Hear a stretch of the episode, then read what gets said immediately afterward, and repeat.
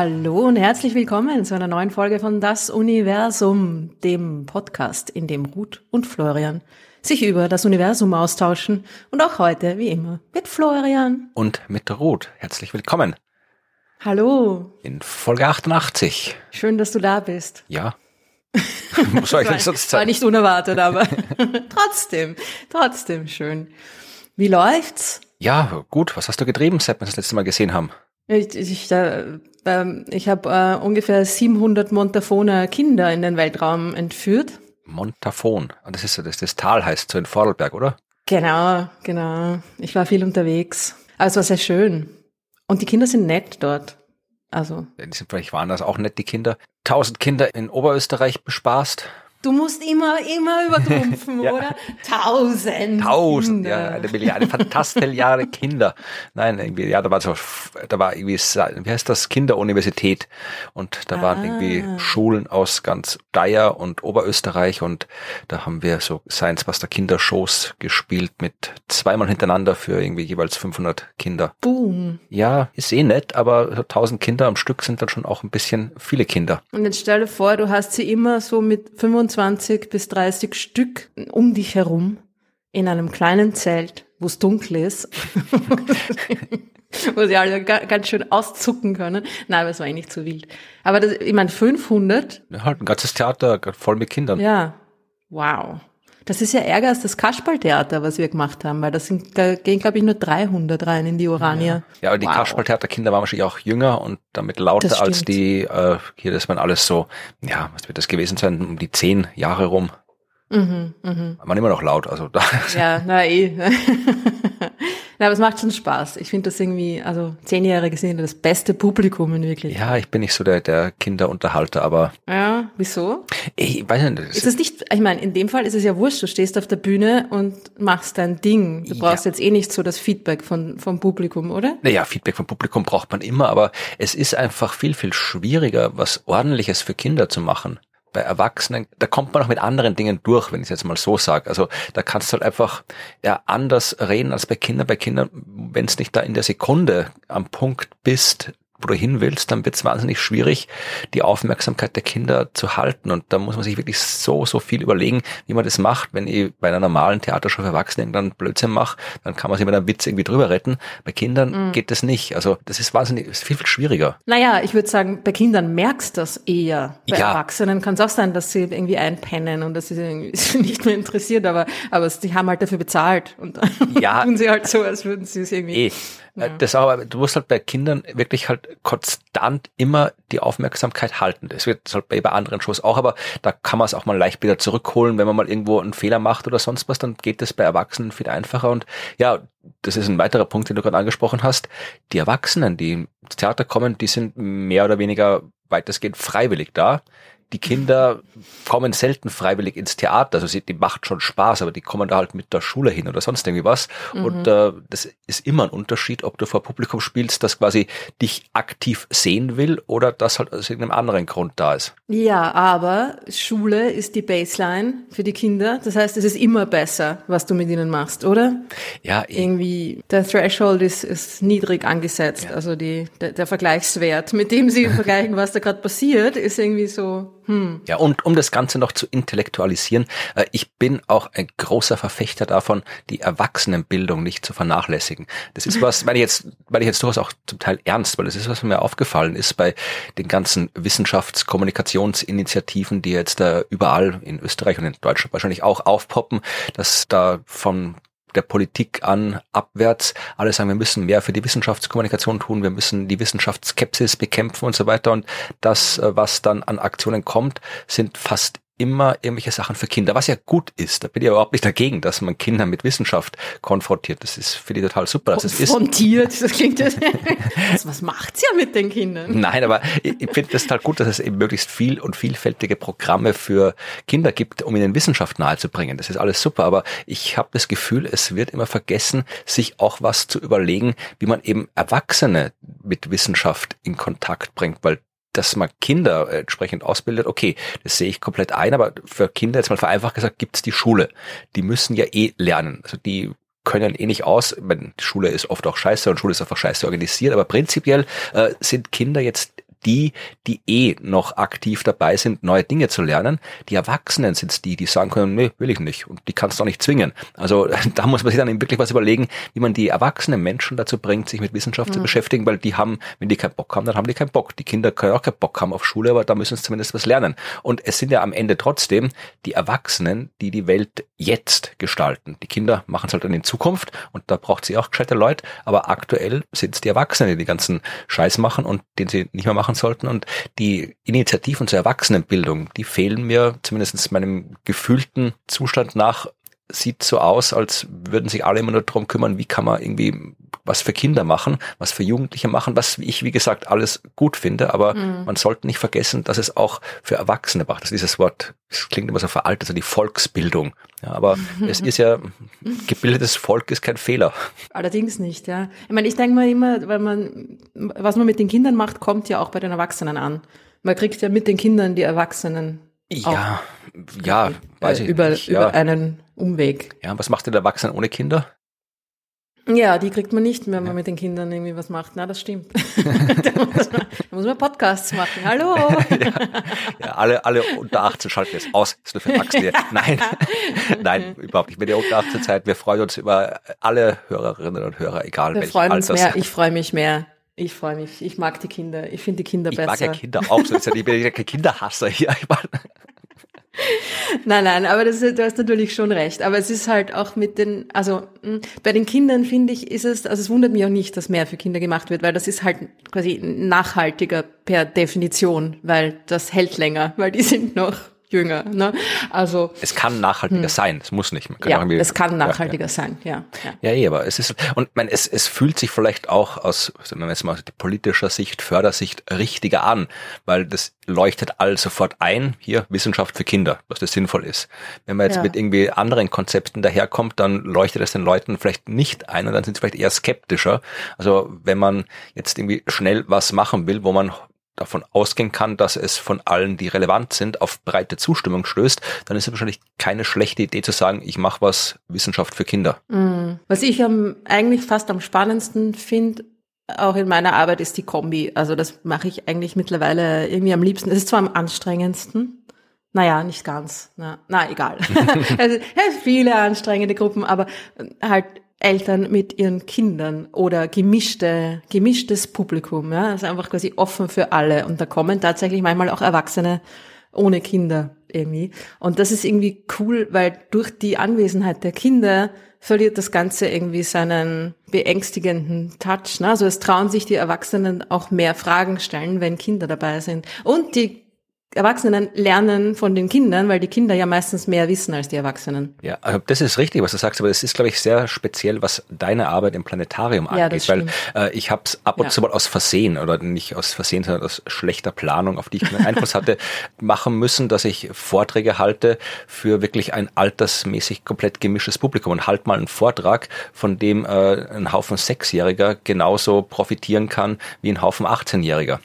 Also das ist sehr, sehr ja, schwierig. Find, also das ist passiert mir meistens auch nur unabsichtlich, dass ich solche gemischten Audiences habe. Also Kinder und Erwachsene, kleine Kinder, so Volksschule und Erwachsene, das geht gut, aber so irgendwie eben Achtjährige und 14-Jährige gemeinsam, das ist, das ist fast unmöglich. Hab ich einmal habe ich mich sehr geärgert. Das war in, in Leipzig, glaube ich. Da sollte ich einen Vortrag halten, eben vor Schulkindern. Haben gesagt, so, ich habe vorher genau gefragt, wie alt sind die, weil das ist wichtig. Ich muss das entsprechend vorbereiten, damit das alles funktioniert. Eben gesagt, ja, das ist alles so, wenn alles so, ja, das sind acht, halt Kinder. acht, neunjährige oder sowas sein, irgendwie. Und dann äh, ging's los und dann kam halt, äh, kamen die acht, neunjährigen rein und dann kam noch irgendwie der Lehrer, der das organisiert hat und gemeint, ja, na, ich habe hier auch noch die äh, die Klasse so und so und die hatten auch gerade nichts zu tun und jetzt habe ich gedacht, nehme ich die einfach mit und das waren dann eben 17 und 18 18-Jährige. Ich habe gedacht, super, jetzt hocke ich da mit irgendwie 15, 18-Jährigen und irgendwie 50, 10-Jährigen und habe dann irgendwie spontan irgendwie ja geschaut, dass ich da irgendwie durchkomme. Und hat's funktioniert halbwegs? Am Ende hat's halbwegs funktioniert. Also ich habe so einen kurzen Einführungsvortrag gehalten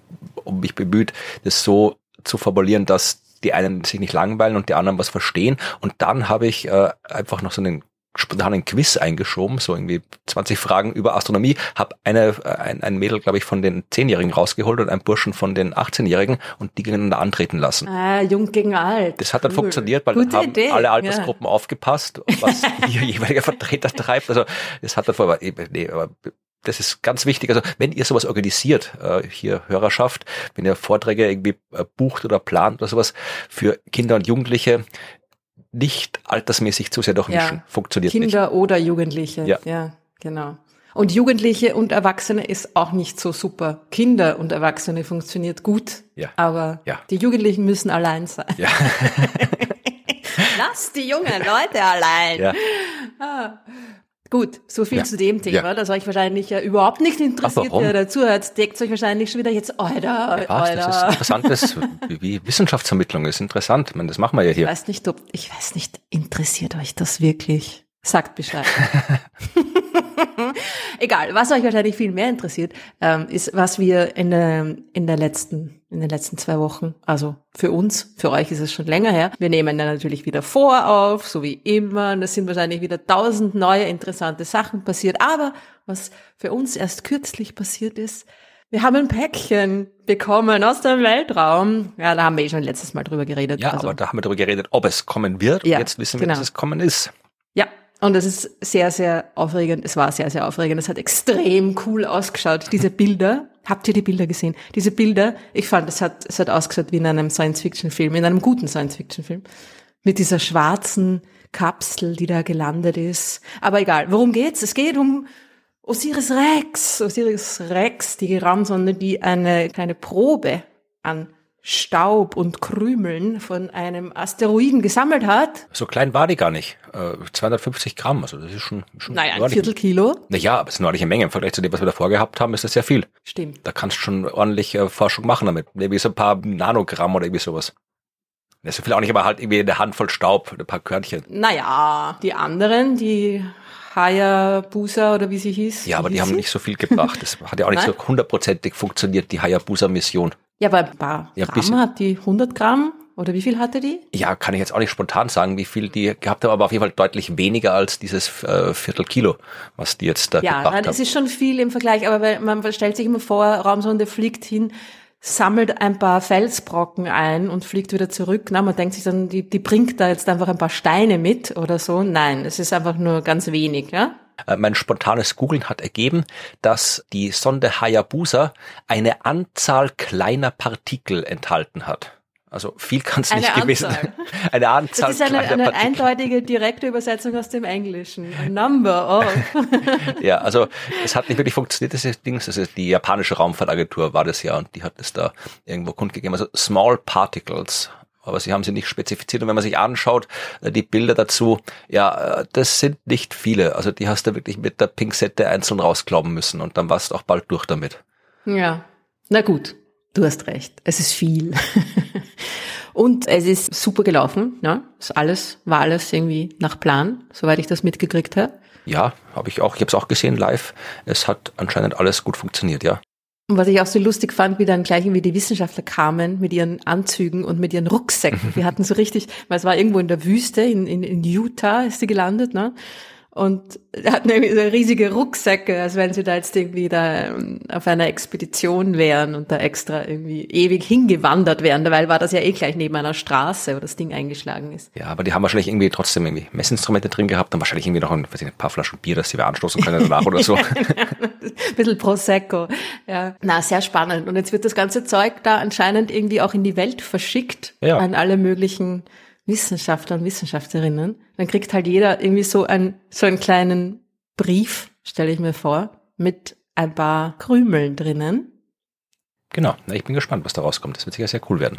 Ja. Weißt du ein bisschen mehr über die, die Wissenschaft, quasi was, was genau da jetzt dabei herauskommen wird oder was man jetzt quasi herausfinden kann mit diesen neuen 250 Gramm an Material? Im Detail kann ich das natürlich nicht sagen, weil ich ja auch kein Astrogeologe oder Planetologe bin. Aber man hat halt jetzt das erste Mal wirklich eine relevante Menge an Material, das halt wirklich von einem Asteroid stammt. Und das ist neu, weil bis jetzt haben wir entweder die Meteoriten untersuchen können, die wir auf der Erde aufgekloppt haben. Und die sind halt da schon ewig lang rumgelegen, beziehungsweise halt dann durch die Atmosphäre geflogen. Also das ist eh interessantes Material, aber eben nicht mehr original. Oder wir haben halt das untersucht, was wir untersuchen konnten konnten, als wir auf diesen Dingern gelandet sind, zum Beispiel auf dem Kometen Churyumov-Gerasimenko und auf den anderen Asteroiden, äh, dem Paar, auf denen wir gelandet sind, aber da konnte man halt nur mit dem schauen, was man vor Ort in den Sonden hatte. Und mhm. das ist wesentlich weniger, als man hier auf der Erde in den kombinierten Labors der weltweiten Wissenschaft hat an Instrumenten. Das heißt, ja, wir haben zum Beispiel jetzt riesige irgendwie Elektronenmikroskope genau. und so Sachen. Also wir haben jetzt Material von einem Asteroiden, das ist an sich gut, aber Asteroiden sind ja das ursprüngliche Material, aus dem alles entstanden ist. Also Asteroiden sind die Objekte, aus denen die Planeten entstanden sind. Asteroiden sind die Objekte, aus dem alles entstanden ist, das da war, bevor die Planeten sich gebildet haben. Also das war das allererste Material, das auch jetzt, zumindest bei den kleineren Asteroiden, auch jetzt geologisch, geochemisch nicht wahnsinnig sich stark verändert hat. Also du kannst da halt wirklich ja den, den planetaren Urnebel untersuchen. Also du kannst sehen, was war da als es nur die mhm. Sonne und einen Haufen Zeug um die Sonne rundherum gab, das noch nicht irgendwie größere Körper geformt hat.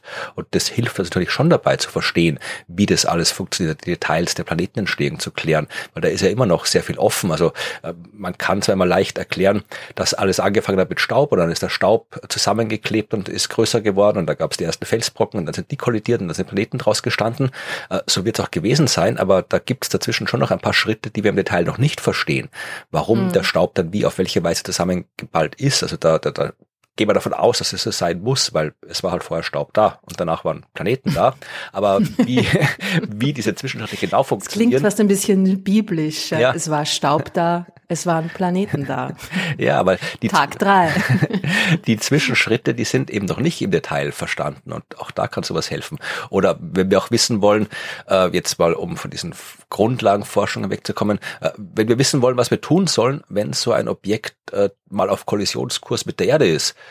wäre es auch praktisch, wenn wir grob eine ja, Idee hätten, was für mhm. eine Dichte das hat. Weil wenn das nur so ein mhm. loser Geröllhaufen ist und wir feuern da irgendwie was drauf, naja, dann äh, ist das so, wie wenn es, keine Ahnung, äh, auf Haufen Zuckerwatte mit der Pistole schießt, dann ist die Zuckerwatte auch nicht beeindruckt davon. Also da muss man auch genau wissen, wie das aufgebaut ist. Also das sind schon alles relevante Fragen.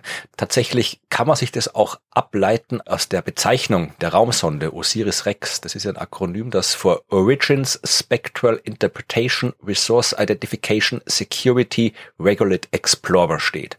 Da ist wer wirklich sehr, sehr motiviert gewesen bei der ja. Erstellung dieses Akronyms, aber es ist zumindest alles drin. Also es sind die Origins drin, also die Ursprünge, damit sind die Ursprünge des Sonnensystems gemeint, die Spectral Interpretation, das ist ja auch ein wichtiger Punkt, weil äh, von der Erde aus die aller, aller, allermeisten Asteroiden sehen wir als Lichtpunkt.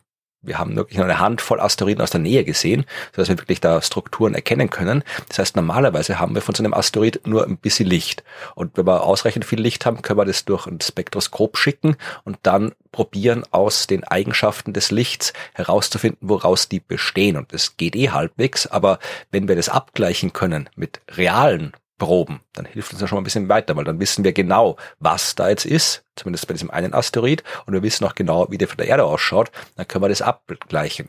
Mhm. Ja, Resource Identification, das ist dann wieder hier, ja, heraus, woraus besteht es, äh, was für Stoffe sind da genau drin und so weiter. Und Security ist genau das Ding, was ich gerade gesagt habe, im ja, Asteroidenabwehr und sowas. Also Apropos also, Abwehr. Ja. Das nächste Ziel, weil das ist, ist ja auch cool. Osiris Rex hat quasi sein Paket abgeworfen und fliegt weiter zum nächsten Asteroiden. Ja. Und das ist unser Freund, der Zerstörungsbringer Apophis. Genau, das habe hab ich aber letztes Mal schon erzählt. Hast du das schon erzählt? Ja, habe ich erzählt. Ah, das habe ich nicht mitgekriegt. da habe ich gerade Kaffee geholt wahrscheinlich. ähm, Apophis, er fliegt zu Apophis und er wird ihn quasi erreichen, nachdem, ganz kurz nachdem Apophis sehr nah an der Erde vorbeigeflogen ist, 2029. Ne? Und man wird Apophis sehen, man wird ihn sehen können, mit freiem Auge. Ja. Höchstwahrscheinlich. Genau. Ja ziemlich cool. Wird Apophis dann irgendwie irgendwann doch einschlagen? Ich habe irgendwo dann auch gelesen, ein bisschen äh, recherchiert, dass jetzt dann Apophis anscheinend seine Bahn ein bisschen leicht geändert hat und so weiter und so fort. Und dass jetzt natürlich ähm, da in diesem Vorbeiflug, in diesem neuen, in dieser neuen Untersuchung von, von Apophis aus der Nähe, da vielleicht noch da irgendwie was dabei rauskommt, dass die, dass die Flugbahn Vorherberechnung noch so verändern wird, dass es doch Möglicherweise. Irgendwo in der Bildzeitung gelesen. also. Nein, es war irgendwie so, bin wieder mal sehr gut vorbereitet, ich habe irgendwo gelesen, dass sich die, die Bahn irgendwie leicht ändert. Ähm, ja, also die, das, äh, da habe ich tatsächlich schon sehr ja. viel drüber geschrieben und auch, wir haben auch schon drüber gesprochen. Das ist so ein typisches Beispiel halt von ja meistens schlechten Journalismus. Also was sie da gemacht haben, ist, dass sie äh, immer genauere Beobachtungen haben, weil das Ding kommt ja immer wieder nahe an der Erde vorbei der Apophis. Ja. Das ist ja genau einer von den Asteroiden, die halt immer wieder nah an der Erde vorbeifliegen. Alle paar Jahre, weiß die genaue Periode gerade nicht. Und deswegen kann man auch immer wieder genau untersuchen und da kann man halt dann wirklich sehr, sehr, sehr genau feststellen, wie sich so ein Asteroid bewegt, besser als bei anderen Asteroiden. Und da kann man dann wirklich auch diese ganzen nicht gravitativen Effekte untersuchen, also zum Beispiel den Strahlungsdruck, den die Sonne ausübt oder den ja. Jakowski-Effekt und so weiter, was entsteht durch die asymmetrische Wärmeabgabe und so weiter. Also all diese Effekte, die existieren, die aus der Ferne schwer zu beobachten sind, aber hier dann doch zu beobachten sind. Und äh, in dem Fall gibt es dann immer wieder mal Arbeiten, wo drin steht, ja, und jetzt äh, können wir die Bahn dann noch genauer bestimmen, jetzt haben wir es noch ein bisschen eingeschränkt und so weiter. Also nach allem, was man bis jetzt weiß, ist eine Kollision von Apophis für dieses Jahrhundert ausgeschlossen. Wirklich ausgeschlossen? Ausgeschlossen. Aber ich denke mir dann immer, ich meine, eh, na, du hast eh recht, ja, aber ich meine, das Ding fliegt 30.000 Kilometer von uns entfernt. Ja, aber da ist ja nichts, könnte das sein? Ja, eh, aber das ist urnah. Ja. Das ist, das ist irgendwie weniger als das äh, geostationäre Satelliten. Eh, das mag sein. Da fällst du in die gleiche Falle, die auch die Medien immer fallen. Hm. Sie immer sagen, das ist aus astronomischer Sicht ist es nix. Eh, mag eh sein, aus astronomischer Sicht ist es nichts. 30.000 Kilometer, das ist, äh, wie gesagt, da die Abschnitte zwischen den Planeten, zwischen den Sternen, zwischen den Galaxien sind alle viel, viel größer. 30.000 Kilometer ist in dem Maßstab nix. Aber wenn es um die Kollision geht, dann können wir keinen astronomischen Maßstab anlegen, dann müssen wir einen menschlichen Maßstab anlegen, weil da geht es nur um die Frage, ist der Abstand größer als null oder nicht?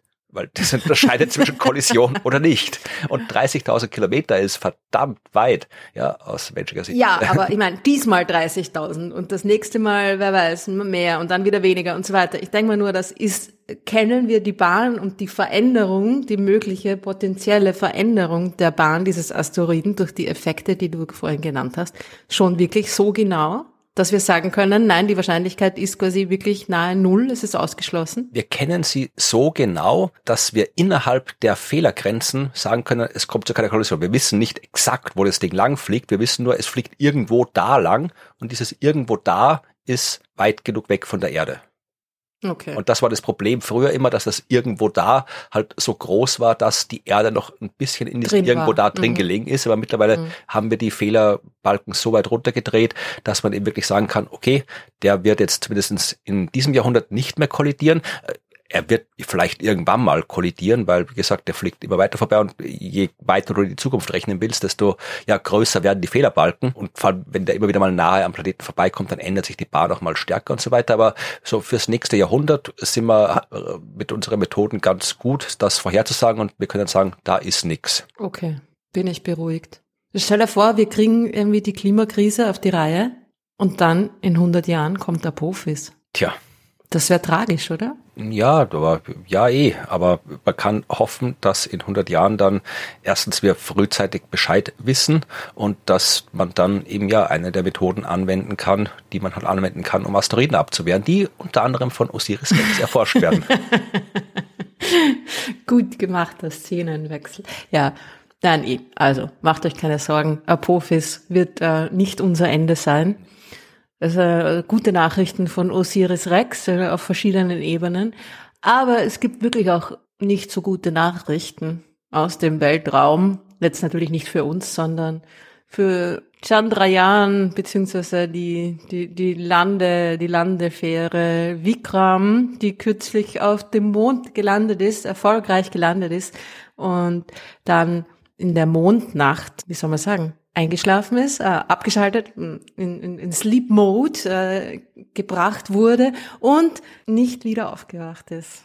Ja, aber ich glaube, es war auch nicht geplant, oder? Also naja, geplant. Ich, also irgendwie, es hat geheißen so 50-50 Vielleicht war 50-50 eine optimistische Abschätzung. Ja, okay, gut, aber wenn, wenn mir wer sagt, äh, wenn mir wer sagt, äh, beim Einschlafen 50-50, dass du wieder aufwachst, dann kümmere ich mich schon um meine Angelegenheiten, bevor ich mich ins Bett lege. Also ja. die werden sich schon äh, gedacht haben, dass äh, sie, sie haben die Mission, soweit ich das weiß, eben geplant für diesen einen Montag, den sie da unterwegs waren und dann halt mhm. gehofft, dass es vielleicht noch durchhält. Aber ja. hat's halt nicht. Hat's halt also es ist kein, kein Misserfolg, dass der nicht wieder aufgewacht ist, das wollte ich nur sagen. Das stimmt. Nein, nein, es war jetzt nicht so, dass, ja, ja, genau. Nein, die, die Mission war ein voller, ein voller Erfolg und das, sie haben quasi alle ihre, ihre Ziele auch erreicht und war cool. Aber schön wäre es schon gewesen, aber ja, gut. Das ist einfach zu kalt, zu viel Strahlung. Ja, der Mond ist hinterhältig. Der Mond ist hinterhältig. Sie versuchen es noch äh, irgendwie bis Ende September. Das ist jetzt äh, aus unserer Sicht in zwei Tagen. also ihr wisst schon, ob nicht doch noch ein Wunder geschehen ist. Ganz laut rufen, dann wacht er auf. Mhm, mh, ja. Für was für Kinder naja. kannst du sagen, wie die tausend Kinder, jetzt ruf alle, wach auf, Vikram, so wie im Kasperltheater. Ja, das, das machen die sicher gern. Ja, eh. Wenn du Kinder zum Brüllen ja, aufforderst. Genau, ja, das, darum machen wir das auch öfter in den Shows, weil das macht ihnen Spaß, ja. Ja, das, das macht schon Spaß. Ich meine, in einem kleinen Planetarium macht es nicht so viel Spaß, weil das ist scheiß laut. Aber in einem größeren Theater, ja. Naja, so viel dazu. Aber die Mission war cool und äh, erfolgreich und so weiter und so fort. Also, congratulations. Jetzt müsst ihr wissen, was Gratulation auf Indisch heißt. Du warst in Indien. Pff, ja, das ist schon länger her. Du warst sogar bei der Feier, da hast du jemanden dran, äh, gratulieren müssen, oder? Ja, die haben, da haben wir aber Englisch gesprochen. Ach. naja, gut. Was gibt's noch Neues? Ah, eine, eine Space News Nachricht habe ich noch, äh, eine lustige Nachricht. Und sie betrifft Europa, den Mond vom Jupiter. Und zwar hat da das James Webb Space Teleskop Europa genauer angeschaut und sie haben CO2 im Ozean unter der Eisschicht gefunden. Beziehungsweise sie haben CO2 gefunden, von dem sie glauben, dass es aus, der, aus dem Ozean kommt. Sie CO2, das höchstwahrscheinlich aus dem Ozean unter dem Eis kommt. Genau. Sprudel, der Ozean auf Europa. Der Mineralwasser. Mit, genau. Salziges Mineralwasser mit ein bisschen Dreck drin. So ungefähr kann man sich das vorstellen. Mm. Thermalwasser ist es dann quasi, wenn da noch Dreck drin ist, oder? Ja. Einfach nur so Wasser mit CO2 Sprudel und wenn du noch wie anderes Zeug drin hast, kannst du das als Thermalwasser verkaufen. Stimmt. Na, ich weiß nicht, ob Schwefel auch drin ist. Ja, hm, sicher, sicher. Hast du mal in der, der Thermalquelle, so in Karlsbad oder wie sowas, das stinkt da wie noch was. Ja, eh, aber ich meine jetzt in Europa. Ach so, da keine Ahnung, weiß nicht, was sie da gefunden haben.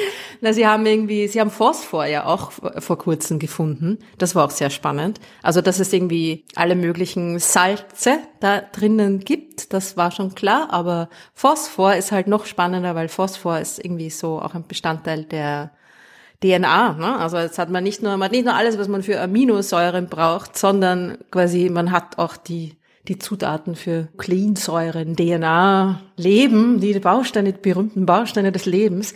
Man kann es nicht quasi direkt sagen, ob es wirklich aus dem Ozean kommt, aber es ist sehr wahrscheinlich. Warum? Europa hat ja blöderweise nicht diese tollen, riesigen Geysire, die der andere Eismond im Sonnensystem, Enceladus, der Saturnmond hat. Ja, da, das ist sehr, sehr praktisch, um den Ozean zu untersuchen, hat man einfach diese riesigen Wasserfontänen, die da, die daraus spritzen aus den Rissen im Eis, irgendwie untersucht, spektroskopiert und du hast quasi ein direktes Sample von dem Wasser, das da unter dem Eis ist. Bei Europa ist das nicht so leicht, weil der nicht diese riesigen Eiswasserfontänen äh, hat wie Enceladus. Das heißt, das Ganze ist ein bisschen schwieriger. Aber sie haben jetzt einfach James Webb auf Europa gerichtet und verschiedene Stellen, also kann man schon, kann man auflösen, die, die Oberfläche von Europa, verschiedene Stellen der Oberfläche untersucht, spektroskopiert, um herauszufinden, was da drinnen ist, welche Elemente da drinnen sind und haben auf einer spezifischen Stelle der Oberfläche Europas eben eine erhöhte CO2-Signatur, ein erhöhtes CO2-Vorkommen gefunden. Und das ist genau die Gegend, wie man dann, wenn man dann ähm, mit, mit Bildern vergleicht, was da los ist, die eine geologisch junge Gegend ist. Ja, so da ist das Eis quasi frisch, neu. Da ist es offensichtlich doch auch irgendwie Wasser von unterhalb des Eises irgendwie ra rausgeblubbert und hat das Eis, äh, hat, hat neues äh, Oberflächeneis gebildet. Ja. Da diese Signatur, diese CO2-Signatur eben genau aus dieser, aus dieser jungen Eiszone kommt, ist es sehr wahrscheinlich. Und nicht woanders ist. Ne? Es ist quasi am alten Eis sieht man das CO2 nicht, sondern nur am neuen. Das heißt, es ist höchstwahrscheinlich, dass es da aus dem Ozean kommt. Müssen wir hinfliegen und da nachschauen. Und reinbohren. Das genau. sagen die Kinder auch immer. Ja, ja, Kann man da nicht hinfliegen und runterbohren? Ja, ja, das ist ja absolut ein sinnvoller, sinnvoller Vorschlag. Ja. Naja, auf Europa ist schwer. Landen auf Europa ist schwer. Ja. Super Magnetfeld vom Jupiter. Aber das muss doch gehen. Superstrahlung. Da, da wird der Sonnenwind vom Magnetfeld vom Jupiter quasi gebündelt, abgelenkt und du hast ihn genau, äh, der kommt dir genau entgegen. Das ist sehr, sehr unpraktisch für Instrumente, sehr schwierig. Aber Thermalwasser und Strahltherapie. Europa wird quasi der, der Kurort der Zukunft werden. Ja, ja, ja, ja. Da schicken wir all die, die Leute hin, die dringend eine Kur brauchen. Genau, ja. Der passt dann. Ja. Gratulation ans James Webb oder wie man in Indien sagen würde, Badhai Ho. Habe ich gerade gegoogelt. Du doch nachgeschaut, du Streber. ich hab, wahrscheinlich spreche man es eh falsch aus, aber. Wie? Badhai Ho? Badhai Ho. Badhai Ho. Badhai Ho! Ja. Äh, kann man gut, kann man auch gut laut mit Kindern schreien, ja? Jawohl. Stimmt. Sehr gut. Also, so viel dazu, so viel zu den Space News, so viel zu den Neuigkeiten von James Webb. James Webb hat natürlich noch jede Menge andere Neuigkeiten. Es kommt die ganze Zeit irgendwas Neues von James Webb. Aber ich habe mir gedacht, reden wir mal über ein anderes Teleskop. Ja. Oder neue Daten von einem anderen Teleskop. Auch ein ganz ein tolles Teleskop. Auch eins unserer Lieblingsteleskope, das schon sehr oft ge gefeatured wurde in diesem Podcast. Äh, Gaia. Auch ein, ja, jetzt wollte ich dir noch einen Tipp geben, aber du brauchst ihn nicht mal. Auch ein Teleskop, das sich um den Lagrange-Punkt L2 bewegt. Genauso wie James Webb. Gaia. Gaia. Gaia ja. ist wunderbar. Gaia ist wunderbar und Gaia hat, also ich glaube, es beobachtet noch, aber es hat ja eigentlich quasi auch seine Mission schon abgeschlossen. Daten werden noch immer mhm. ausgewertet mhm. und so weiter. Ob mhm. die Mission noch aktiv ist, weiß ich tatsächlich auch gerade nicht. Ich glaube, ich habe letztens in, irgendeinem, in irgendeiner Folge irgendwann mal gesagt, Gaia ist aus und dann hat uns jemand geschrieben und gesagt, ja. nein, stimmt nicht. Nein, ja, da hat ja jemand äh, recht gehabt. Ich habe äh, gerade auch live nachgeschaut. Also 2013 ist das Ding ja schon gestartet und wir sind jetzt äh, bei der dritten Verlängerung der Mission, die mhm. bis Dezember 2025 äh, dauert und irgendwann Anfang in der ersten Jahreshälfte 2025, da wird äh, dann das äh, Kaltgas aufgebraucht sein. Ich weiß gerade nicht, wozu Gaia ein Kaltgas braucht, um irgendwas kalt zu machen wahrscheinlich. Äh, mhm. Und dann äh, ja, ja Instrumente vermutlich kühlen, ja. ne? Ja. Oder halt einfach zur, zur, zur Lagerkontrolle irgendwie ein Gas, das sie rausschmeißen. Weiß nicht mal, irgendwas, was Gaia braucht, ist aus im Jahr 2025 und dann wird es zu Ende sein. Aber Aktuell läuft's noch. Wir sind schon wieder so gut vorbereitet. Das ist ein Wahnsinn, gell? Der kurze Urlaub ja. ist schon wieder vorbei. Na, der Urlaubsbonus. Egal. Gaia. Und zwar, es geht, ja, wie soll ich sagen, eigentlich, eigentlich geht's in dieser Geschichte um etwas Unbeobachtbares. Es geht natürlich um etwas, was Gaia beobachtet hat, aber Gaia hat etwas beobachtet, um etwas Unbeobachtbarem Irgendwas, auf die Schliche was, zu kommen. Wie wieder dunkle Materie? Ja. Ach Gott, wieder dunkle Materie. geht schon wieder um dunkle Materie. Obwohl, nein, nein, nein, nein, nein, halt, halt, halt. Es geht eigentlich darum, dass es dunkle Materie nicht geben könnte. Okay. Fällst du vom Glauben ab? sicher nicht. Also in dem Fall sicher nicht. Es geht da um, um die Idee, dass die dunkle Materie gar keine, oder der Effekt der dunklen Materie, den wir äh, überall im Universum beobachten, nicht einer unsichtbaren, nicht interagierenden, seltsamen Art von Materie zuzuschreiben ist, sondern einer hm, neuen Naturkonstante, okay. einer Veränderung, einer Adaptierung des Gravitationsgesetzes. Also doch, okay. Ich war gerade nicht sicher, ob das jetzt quasi eine Variation dieser Mond-Hypothese ist oder ja. ob es was ganz Neues ist, was da jetzt kommt. Nein, da kommt jetzt, also da was ganz was Neues wird mich sehr überraschen. Ja. Es ist, es ist Mond, ja. Sagst du auch Mond? Naja, ich, sag Mond, ich sage halt auf, wenn ich auf Deutsch drüber rede, sage ich Mond. Da, wenn ich mit, wenn ich mit Wissenschaftlerinnen und Wissenschaftlern drüber rede, sage ich Mond. Aber wenn ich jetzt in einem anderen Kontext drüber rede, sage ich Mond, damit klar ist, dass damit das nichts mit, nicht verwechselt. nichts mit Mond ja. zu tun hat, sondern eben eine Modified Newtonian Dynamics ist, also eine genau. ja, Veränderung, eine Variation des Gravitationsgesetzes. Ja, also sie die Engländer sagen ja eh auch Mond, also die englischsprachig, auf Englisch sagt man auch Mond. Darum sagen wir, sagen wir auch Mond. Ja. Dann kann niemand mehr das irgendwie mit unseren schönen Trabanten verwechseln. Äh, es geht um ein Paper, das jetzt im Sommer rausgekommen ist, das den schönen Titel trägt Breakdown of Newton Einstein Standard Gravity at Low Acceleration in Internal Dynamics of Wide Binary Stars. Sehr mutig der Titel. Sehr mutig der Titel. Ja, und vor allem, also Breakdown, ja, eines, eines ähm, Gesetzes oder so. Das heißt ja jetzt nicht, dass da irgendwas zusammengebrochen ist. Oder das sagt man, es ist so ein bisschen eine, hm, eine, eine saloppe Formulierung, die man in der Wissenschaft verwendet, wenn man sagt, irgendein Gesetz, wir haben Hinweise darauf, dass irgendein ein, ein Gesetz oder eine Gesetzmäßigkeit, bla bla, irgendeine Relation nicht mehr hält, ja, nicht mehr ideal hält, so wie wir das geglaubt haben, sondern irgendwo an einem Ende meistens, ja, bei den ganz kleinen Dingen oder bei den ganz großen Dingen, da irgendwie abweicht. Und das nennt man dann irgendwie Breakdown. Ja? Ab da breaks dann down, dieses Law. Ja? Ich habe den Artikel auch mal irgendwo gesehen. Ich habe dann, ich habe ihn nicht gelesen, also bin ich sehr froh, dass du das gemacht hast und ich habe mich nicht weiter damit beschäftigt. Aber ich habe beim ersten Hinschauen habe ich gedacht, aha, nur ein Autor, es ist immer ein bisschen, mhm. gerade bei solchen Themen ist es immer ein bisschen mhm. komisch, wenn das nur eine einzige Person ist, die das macht, weil das, ja, dann ist die Chance groß, dass gerade halt die Person auf dem Holzweg ist und keine andere Person hat, die dabei helfen, das irgendwie, ja, äh, einzuordnen. Aber andererseits ist es im Astrophysical Journal erschienen und da steht normalerweise kein Blödsinn drin.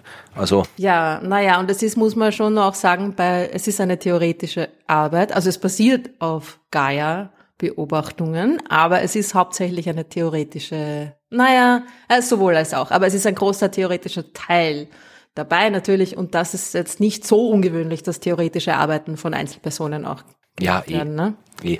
Aber du hast recht, das ist ein bisschen es ist ein bisschen, ja, naja, vor allem ist halt auch der Titel, na, ist dann irgendwie rumgegangen und dann haben sie noch einen Press Release und so weiter, weil das natürlich schon, ja, eh, wie immer, ja, es ist irgendwie was, eine, eine, eine ziemliche Behauptung, ja, es ist eine ziemlich orge Behauptung und dann natürlich gleich Breakdown of Einstein, Gravity, bla, Zusammenbruch der Schwerkraft und so, ne? Können wir fliegen, wenn wir dann hinfahren? Wo ist denn das? Wo ist denn das? Es ist gar nicht so weit weg lustig. Ja? Es geht eigentlich um eher um, um die, naja, nähere, schon eigentlich nähere Umgebung der Sonne. Also jetzt für mich, ja. Jetzt so auf, äh, ja. Äh, es geht um, um die, Beobachtung von Sternen in unserer Milchstraße. Und Sollen wir vielleicht noch zuerst mal noch kurz irgendwie zusammenfassen, ja. was, was Mond genau, ist worum es da geht. Ja. ja, also Dunkle Materie, wisst ihr ja, ne? Es ist einfach, wir beobachten die Bewegung der Dinge da draußen, die, wenn man zu ganz großen Dingen geht, nicht passt, nicht zusammenpasst mit dem, was wir sehen. Also, die Dinge bewegen sich zu schnell. Auf großen Skalen bewegen sich die Dinge zu schnell. Und es müsste eigentlich alles auseinanderfliegen, wenn es da nicht noch viel mehr Unsichtbares Material gäbe, was Vielleicht. die Sachen zusammenhält, so wie Galaxien oder Galaxienhaufen. Also es ist wirklich erst auf richtig, richtig großen Skalen, dass man das, diesen Effekt bemerkt. Ja? Und das jetzt vielleicht, weil wir heute über Mond reden äh, und nicht nur über reine dunkle Materie, vielleicht fassen wir es so zusammen. Wir sehen, äh, dass die Dinge sich so bewegen, als wäre da mehr Gravitation, als äh, wir mit unseren aktuellen Gravitationstheorien beschreiben. Und äh, das kann entweder bedeuten, dass da einfach mehr Zeug ist, dass diese mehr mhm. Gravitation ausübt und wir dieses Zeug halt nicht sehen können. Das ist das, was äh, die dunkle Materie Hypothese darstellt, dass wir sagen, okay, da ist Zeug und wir können das Zeug aber nicht sehen, weil es halt irgendwie eine andere Art von Materie ist, die eben nicht mit Lichtwechsel wirkt. Und dieses andere Zeug, das übt diese Kraft aus. Oder, und das ist halt die zweite Variation, äh, es schaut deswegen so aus, als wäre da mehr Gravitation als sein sollte, weil äh, das mathematische Gesetz, das Naturgesetz, mit dem wir diese Menge an Gravitation, die da sein sollte, berechnen, äh, falsch ist. Und das ist die Mond-Hypothese, genau, wo man die äh, Gravitationsformeln entsprechend modifiziert hat, zu der modifizierten Newtonschen Dynamik, um eben das zu beschreiben. Ja, und es ist halt, es ist quasi nicht, es ist quasi nicht falsch, sondern es ist, und deswegen ist es ja auch so attraktiv, es ist quasi eine Art Erweiterung des Gravitationsgesetzes, weil das unser Gravitationsgesetz nicht falsch ist, das ist ja auch klar, weil genau. irgendwie da ein, ein Apfel fällt dir auf den Kopf, wenn du, wenn du unter einem Baum sitzt. Das ne? muss man auch noch äh, hm. anmerken, dass das jetzt nicht unbedingt äh, so eine wilde Theorie ist, das um nichts kommt. Es ist durchaus etwas, was in der Geschichte der Wissenschaft immer wieder vorgekommen ist. Wir hatten im Wesentlichen ja. exakt das Gleiche, äh, als äh, die Leute so im äh, 18., 19., frühen 20. Jahrhundert probiert haben, das Sonnensystem zu verstehen. So, da hat man irgendwie zuerst mal den Uranus entdeckt und dann hat man sich den Uranus angeschaut und festgestellt, der bewegt sich nicht so, wie er es tun sollte, wenn wir das Ganze mit Newton beschreiben. Äh, vielleicht ist da noch irgendein Drum, das äh, eine Gravitationskraft ausübt, die für diese Abweichung verantwortlich ist und äh, das wir aber nicht sehen. Und hat sich herausgestellt, ist so, das war der Planet Neptun. Ja, und dann hat man irgendwann ein bisschen später festgestellt, okay, auch der Merkur bewegt sich nicht so, wie er es tun sollte, wenn wir die Newtonsche Gravitationstheorie hernehmen. Und auch da gab es äh, Hypothesen, dass da noch irgendein Drum ist, nämlich noch ein sonnennäherer Planet als der Neptun, der Vulkan. Vulkan. Den, den hat man wirklich auch lang gesucht. Also es gibt, ein, gibt ein ganzes Buch, ein sehr schönes Buch, schlicht gibt es mehrere Bücher über die Suche nach diesem Planeten Vulkan. Äh, hat man nicht gefunden, aber dann kam Albert Einstein hat gesagt, Leute, ähm, da ist kein Planet, eure Gravitationsformel ist einfach falsch, ihr habt eine bessere. Und mit dieser besseren, der allgemeinen Relativitätstheorie hat es funktioniert. Also wir haben in der Geschichte der Astronomie ein Beispiel für, da war Zeug, das wir doch nicht gesehen haben und ein Beispiel für, die Formel war falsch. Also da war ja, ich mal in beide Richtungen gegangen und jetzt wissen wir halt genau. halt nicht, was stimmt. Ja, genau. Also das sind beide, eigentlich sind, ist jetzt, ist, ist beides quasi äh, total valid, ne? Also beide Annahmen und beide Ideen sind, sind irgendwie gleich problematisch, gleich absurd. das eine ist, äh, alles voll mit Zeug, das äh, nicht strahlt, das man nicht sehen kann. Der andere, wir haben eine neue Naturkonstante. Und genauso wie Einstein quasi diese Maximalgeschwindigkeit der Lichtgeschwindigkeit als neue Naturkonstante eingeführt, also eingeführt, man hat sie ja vorher auch schon äh, gemessen, egal. Äh, ja, also es gibt da eine, eine Maximalgeschwindigkeit. Genauso ist bei Mond die Modifikation des Newtonschen Gesetzes folgende, dass man eine Art Grundbeschleunigung einführt, eine, eine, eine Minimalbeschleunigung. Ja, es ist jetzt so, dass es bei, bei, der, bei der Newtonschen und auch Einsteinschen Gravitation da quasi äh, keine Untergrenze gibt. Die kann quasi so schwach wie, wie man will werden. Die genau. kann beliebig klein sein, diese Gravitation. Die wirkt unendlich weit und je weiter weg, desto geringer ist Schwächer. Ja. Genau. Und Mond sagt jetzt, vielleicht stimmt das nicht. Vielleicht gibt es, genauso wie es eine Maximalgeschwindigkeit gibt, die Raum und Zeit miteinander verknüpft, vielleicht gibt es auch eine Art Untergrenze, eine Minimalbeschleunigung, ja, die die Gravitation quasi begrenzt, so dass sie eben nicht beliebig schwach werden kann. Und die wirkt sich aber nur dort aus, wo die Beschleunigung, die Anziehungskraft zwischen den Dingen halt schon sehr, sehr schwach ist, ja, weil diese, diese Minimalbeschleunigung einen extrem kleinen Wert hat, ja, und dieser Wert, dieser Wert, bitte, dieser Wert ist, liegt ungefähr bei 10 hoch minus 10 Metern pro Sekunde. Ja, aber muss auch so sein, weil, wie gesagt, wir sehen ja in der makroskopischen Welt, wir sehen in unserer Welt, in der wir leben, dass halt der Apfel so runterfällt, wie er runterfällt. Wir sehen, dass der Mars sich so um die Sonne rundherum bewegt, wie er es tut und das passt alles perfekt zu Newton, zu Einstein. Das Einzige, ja. wo es nicht passt, ist eben wirklich, wenn wir schauen, wie sich irgendwie Galaxien gegenseitig anziehen oder sonst irgendwas, also wo halt wirklich, ja, die Dinge sehr weit auseinander sind, also bei wirklich, ja, anderen Maßstäben, als wir normalerweise zu tun haben und deswegen, ja, muss das eben eine Formel sein, die in so gut wie allen Fällen nicht von dem abweicht, was wir jetzt verwenden und nur in extremen Fällen, die im normalen Alltagleben quasi nicht vorkommen, diese Abweichung aufweist. Eh so wie bei der Relativitätstheorie auch. Die ist ja genau, in allen. Das ist quasi die, das andere, die, ja. das andere Ende. Ja. Genau. Und der, ich meine, der Apfel auf der Erde fällt mit zehn ungefähr Meter pro Sekunde pro Sekunde. Ja. Zehn Meter pro Sekunde mehr jede Sekunde. Und diese Untergrenze der Beschleunigung, diese Minimalbeschleunigung in Mond, die liegt bei 10 hoch minus 10, also 0,001 Meter pro Sekunde pro Sekunde. Also da ist wirklich nicht mehr viel los. So neun Nullen hättest du schon zusammengebracht. Ja, ich wollte mich nicht blamieren.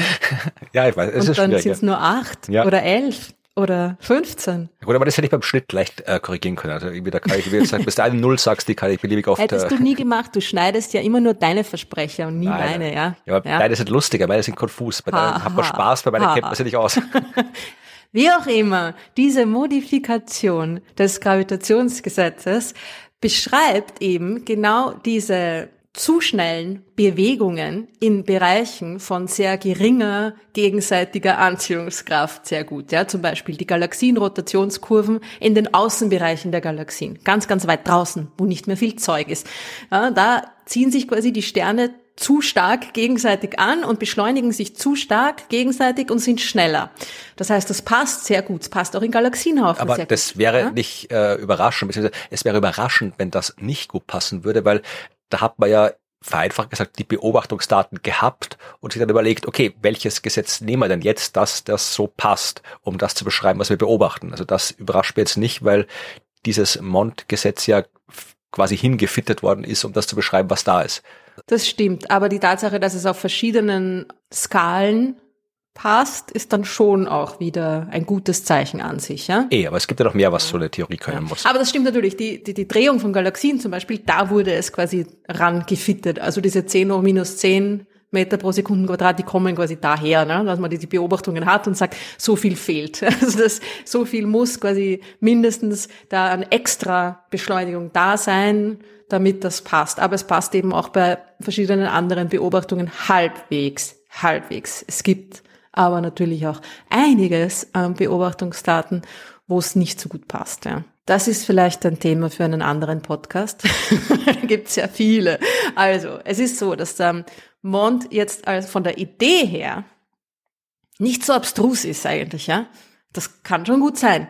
Aber es ist jetzt leider so, dass das mit der dunklen Materie als Materie, das mit der fehlenden Gravitation als Zeug, ja, dass das eigentlich besser passt, beziehungsweise viel leichter auch auf die verschiedenen Dinge, die wir beobachten, passt, ja, weil da ist einfach einmal mehr und einmal weniger dunkle Materie da. Wenn ich jetzt ein Gesetz modifiziere, dann muss das quasi ja auch immer gleich modifiziert sein. Da kann ich nicht irgendwie mir eine beliebige andere Grundbeschleunigung ausdenken, sondern dann muss das quasi überall gleich sein. Und das ist äh, natürlich ein Problem, weil wir sehen, wir sehen Galaxien, wir sehen Zwerggalaxien ohne dunkle Materie. Wir sehen Zwerggalaxien, die zehntausendmal so viel dunkle Materie haben wie sichtbare. Ja, da passt das dann nicht mehr so gut. Ne? Ja, und dann gibt's die kosmologischen Argumente ja auch noch, dass wir ja. aus der Kosmologie eben, da haben wir in der letzten Folge darüber gesprochen, über die ganze Verteilung der frühen Materie, die kosmische Hintergrundstrahlung und so weiter. Und das passt auch alles sehr gut zu dem, was äh, mit der dunklen Materie beschrieben wird. Und meines Wissens nach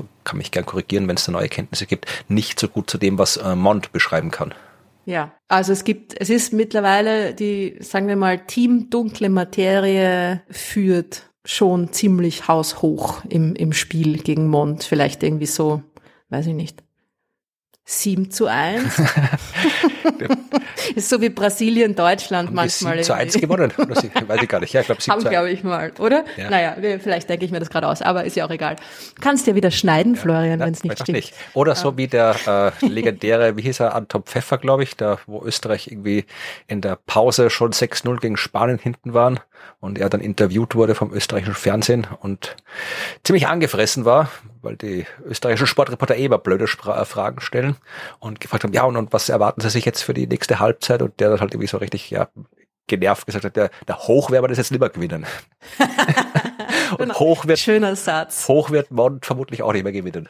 Ja, es ist aber so, dass das natürlich schon jetzt als es hat einen gewissen Charme, ja, es ja, hat einen gewissen Reiz, weil natürlich, also auch jetzt die Tatsache, dass 90 Prozent der Masse im Universum einfach unsichtbar sind und sich auf jegliche Art und Weise der Beobachtung, unserer Beobachtung irgendwie entziehen und Ding und komisch und wir haben keine Ahnung, was es ist, das ist jetzt natürlich nicht besonders reizvoll. Wenn man sagt, ah, das Gravitationsgesetz ist einfach da im Spezialfall von sehr, sehr geringen Beschleunigungen einfach ein bisschen anders, das ist etwas, was, das, das ist irgendwie attraktiver, obwohl es quasi auch etwas ist, was wir nicht wissen, ob es stimmt oder ja. mh, hm, aber es hat eine es hat einen gewissen Reiz das kann ich gut verstehen. Ich meine, wir sind ja eigentlich eh in einer Win-Win-Situation. Im einen Fall haben wir dann bestätigt dass wirklich ja das Universum aus einer komplett anderen Materieform besteht als wir wahrnehmen können. Das ist wahnsinnig beeindruckend und im zweiten Fall haben wir bestätigt, dass äh, wir ein komplett neues Naturgesetz gefunden haben. Genauso äh, wie damals Einstein ein komplett neues Naturgesetz gefunden hat. Also so oder so ist es eine revolutionäre Erkenntnis, egal was wir rauskriegen. Das stimmt. Egal wie es wäre, wenn man, wenn man rauskriegen würde, dass es so wäre. Ja.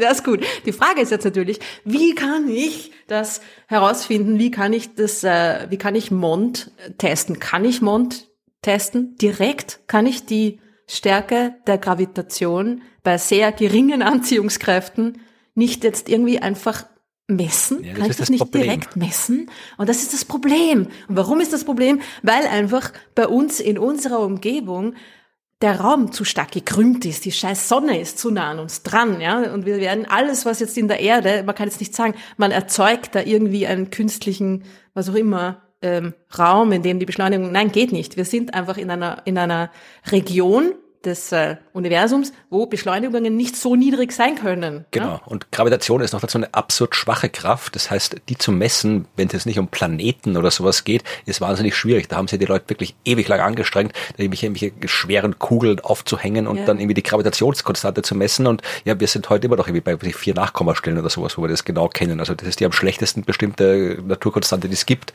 weil die Gravitation halt so schwach ist und so schlecht zu messen ist. Die Gravitation ist ein Hund. Genau. Aber, und da jetzt kommt das Spannende, und das habe ich auch nicht gewusst, ich habe geglaubt, dass die Bereiche, also um in so einen Raum, Weltraumbereich zu kommen, wo die Beschleunigungen so gering sein können, muss man quasi aus der Milchstraße raus. Da muss man eben an den Rand von Galaxien quasi, ja. Stimmt aber gar nicht. Ah, okay. Und eigentlich ist es auch gar nicht so überraschend, weil wenn man sich die Rotationskurve anschaut, die biegt ja schon, die Rotationskurve der Milchstraße zum Beispiel, wie schnell sich die Sterne ums Zentrum drehen, die biegt ja schon eigentlich viel früher nach oben ab, ja.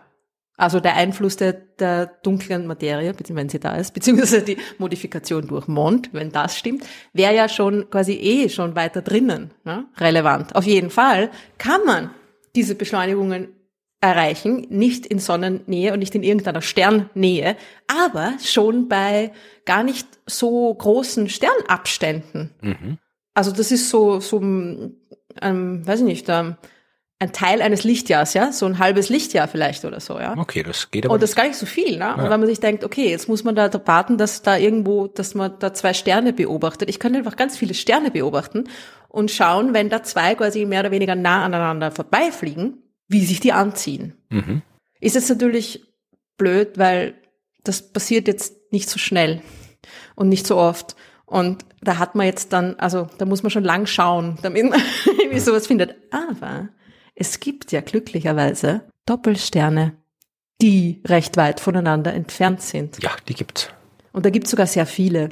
Das ist diese Wide Binaries, nennt man die. Weite, weit voneinander entfernte, aber doch aneinander gebundene Doppelsterne, die so, sagen wir mal, ein, halb, ja, ein Zehntel Lichtjahr, ein halbes Lichtjahr vielleicht sogar ja, voneinander entfernt sind. Und genau die haben sich äh, die Leute angeschaut. Also dieser, jetzt habe ich vergessen, wie er geheißen hat, der Typ, der diese ja, irgendwas Koreanisches. Ja, genau. Ich glaube, Südkoreaner ist er. Sorry, ich habe äh, deinen Namen vergessen. Und es ist ja auch jetzt nicht die einzige Person, die sich damit beschäftigt, mit diesem Ding. Auf jeden Fall hat sich, äh, hat man diese White Binaries in, in den Gaia-Beobachtungen identifiziert und sich angeschaut und ein riesiges, riesiges Sample an diesen, von diesen Doppelsternen eben genau unter die Lupe genommen und ihre Bahnen genau bestimmt. Und das ist etwas, was, äh, was auch schon, die, diese, die Idee, das zu machen, ist auch schon länger da. Also Mond wurde ja in, in den 90ern schon quasi ähm, konzipiert. So spät erst? Ich hätte gedacht, das wäre äh, früher gewesen. Oder waren es die 80er? Moment. Milgram hieß der Kerl, der es gemacht hat. Das waren sogar die 80er. Eine, genau. Ja, Mordechai Milgram, irgendwie ein israelischer Astronom, ja. was glaube ich, ja. Moment mal, war es die 80er oder 83, waren es die frühen 80er oder die, ja, waren die frühen 80er.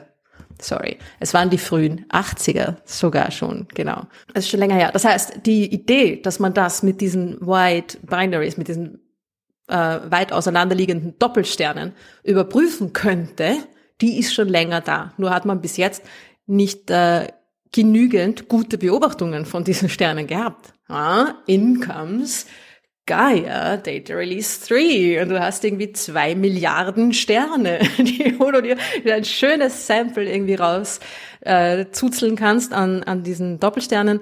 Und auch Gaia hat auch eine, eine Genauigkeit, die quasi groß genug ist, um das zu überprüfen, um quasi die Bahnen dieser Sterne zu überprüfen, ob, wie sich diese beiden Sterne anziehen, ob das mit dieser Grundbeschleunigung da irgendwie vereinbar ist oder nicht. Weil was passiert, ist, dass die gegenseitige Anziehungskraft ne, zwischen, diesen, zwischen den Sternen wird immer schwächer und schwächer, je weiter sie voneinander weg sind. Also mit quasi normalen oder engen Doppelsternen werde ich nichts sehen, weil die, die beschleunigen sich ja auch noch zu viel. Aber irgendwann, wenn die weiter und weiter sich voneinander entfernen oder eben weiter entfernt voneinander sind, diese Doppelsterne, komme ich einfach irgendwann in den Bereich, wo sie sich so schwach gegenseitig beschleunigen, dass sie einfach unter diese, unter diese Untergrenze mit, mit Einstein oder, oder Newton, unter diese Untergrenze kommen müssten, mit Mond aber nicht. Das heißt, ich müsste, wenn ich mir die, wenn ich mir ganz viele dieser weiten Doppelsterne anschaue, müsste ich sehen können, dass sie quasi die normale Newtonsche ähm, Beziehung folgen von irgendwie Abstand und gegenseitiger Anziehungskraft oder Geschwindigkeit, das ist ja das, was man misst, ja, die Bahngeschwindigkeit. Also ich habe da so eine, eine eigentlich eine lineare Beziehung ne, zwischen der, der Entfernung und der Anziehungskraft und irgendwann müsste die aber abflachen, ja. Irgendwann müsste ich quasi sehen, dass die einfach da abbiegt und äh, weil sie eben diese Grundbeschleunigung, weil diese Grundbeschleunigung, diese Minimalbeschleunigung erreicht ist, ja. Sie ziehen sich dann halt einfach mit Mond nicht immer weniger und weniger und weniger an, wenn sie weiter voneinander entfernt sind, weil die, weil die Anziehungskraft nicht quasi beliebig schwach werden kann. Ja? Das ist die Idee dahinter. Und es ist sehr clever. Also ja, die Idee ist sehr gut. Und vor allem auch ja. eine Idee, die halt dann, wie gesagt, auch der Anführungszeichen leicht zu beobachten ist. Du musst jetzt da nicht irgendwelche komischen, irgendwie kosmologischen Daten von vor 13 Milliarden Jahren sammeln, sondern ja, brauchst du dich nur ausreichend viele äh, Beobachtungsdaten von Doppelsternsystemen. Und, und das haben sie. Sie haben, ein, sie haben, Moment, wie viel? 26, über 26.000 mhm. White Binaries hergenommen mit einem, mit einem Abstand von bis zu 30.000 astronomischen Einheiten. Also, das ist ungefähr ein halbes Lichtjahr. Das ist tausendmal die Entfernung zwischen Sonne und Neptun. Ja? Also die sind weit voneinander entfernt, diese Sterne. Aber ja, der äh, Riesensample, ja, also über 26.000 dieser Sterne und die Studie behauptet, ein Signal gefunden zu haben mit einer extrem hohen Signifikanz, ja, also mindestens fünf Sigma, beziehungsweise eigentlich sogar zehn, je nach, je nach Sample. Sie haben natürlich dafür ganz verschiedene hm, Methoden, auch Sample Selections, ganz, also verschiedene ähm, Arten, da jetzt auch irgendwie dieses Sample sich auszusuchen und so weiter, ja, und finden verschiedene Signifikanzen. Aber auf jeden Fall behaupten sie, dass es 10 Sigma, das ist eine Wahrscheinlichkeit von, ich weiß nicht, was ist 10 Sigma? Ein, eins ja. zu, ich weiß nicht, wie viel Millionen, dass das zufällig entstanden ja, also, ist. Jedenfalls sehr gering. Extrem hoch, 10 Sigma, extrem hoch, ja. Und dann denkt man sich, hm, hm.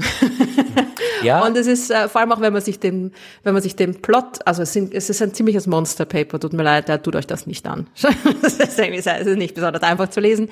Ähm, ja, und es hat sehr viele Plots und sie haben sehr viele, sehr viele ähm, statistische verschiedene statistische Methoden auch angewandt, aber es ist quasi so der Hauptplot, wo man eben diese Beziehung sieht zwischen, zwischen Abstand und äh, Geschwindigkeit, den die Sterne haben und da, und dieser Plot, dieser Plot ist ein, ist voller Punkte, ja.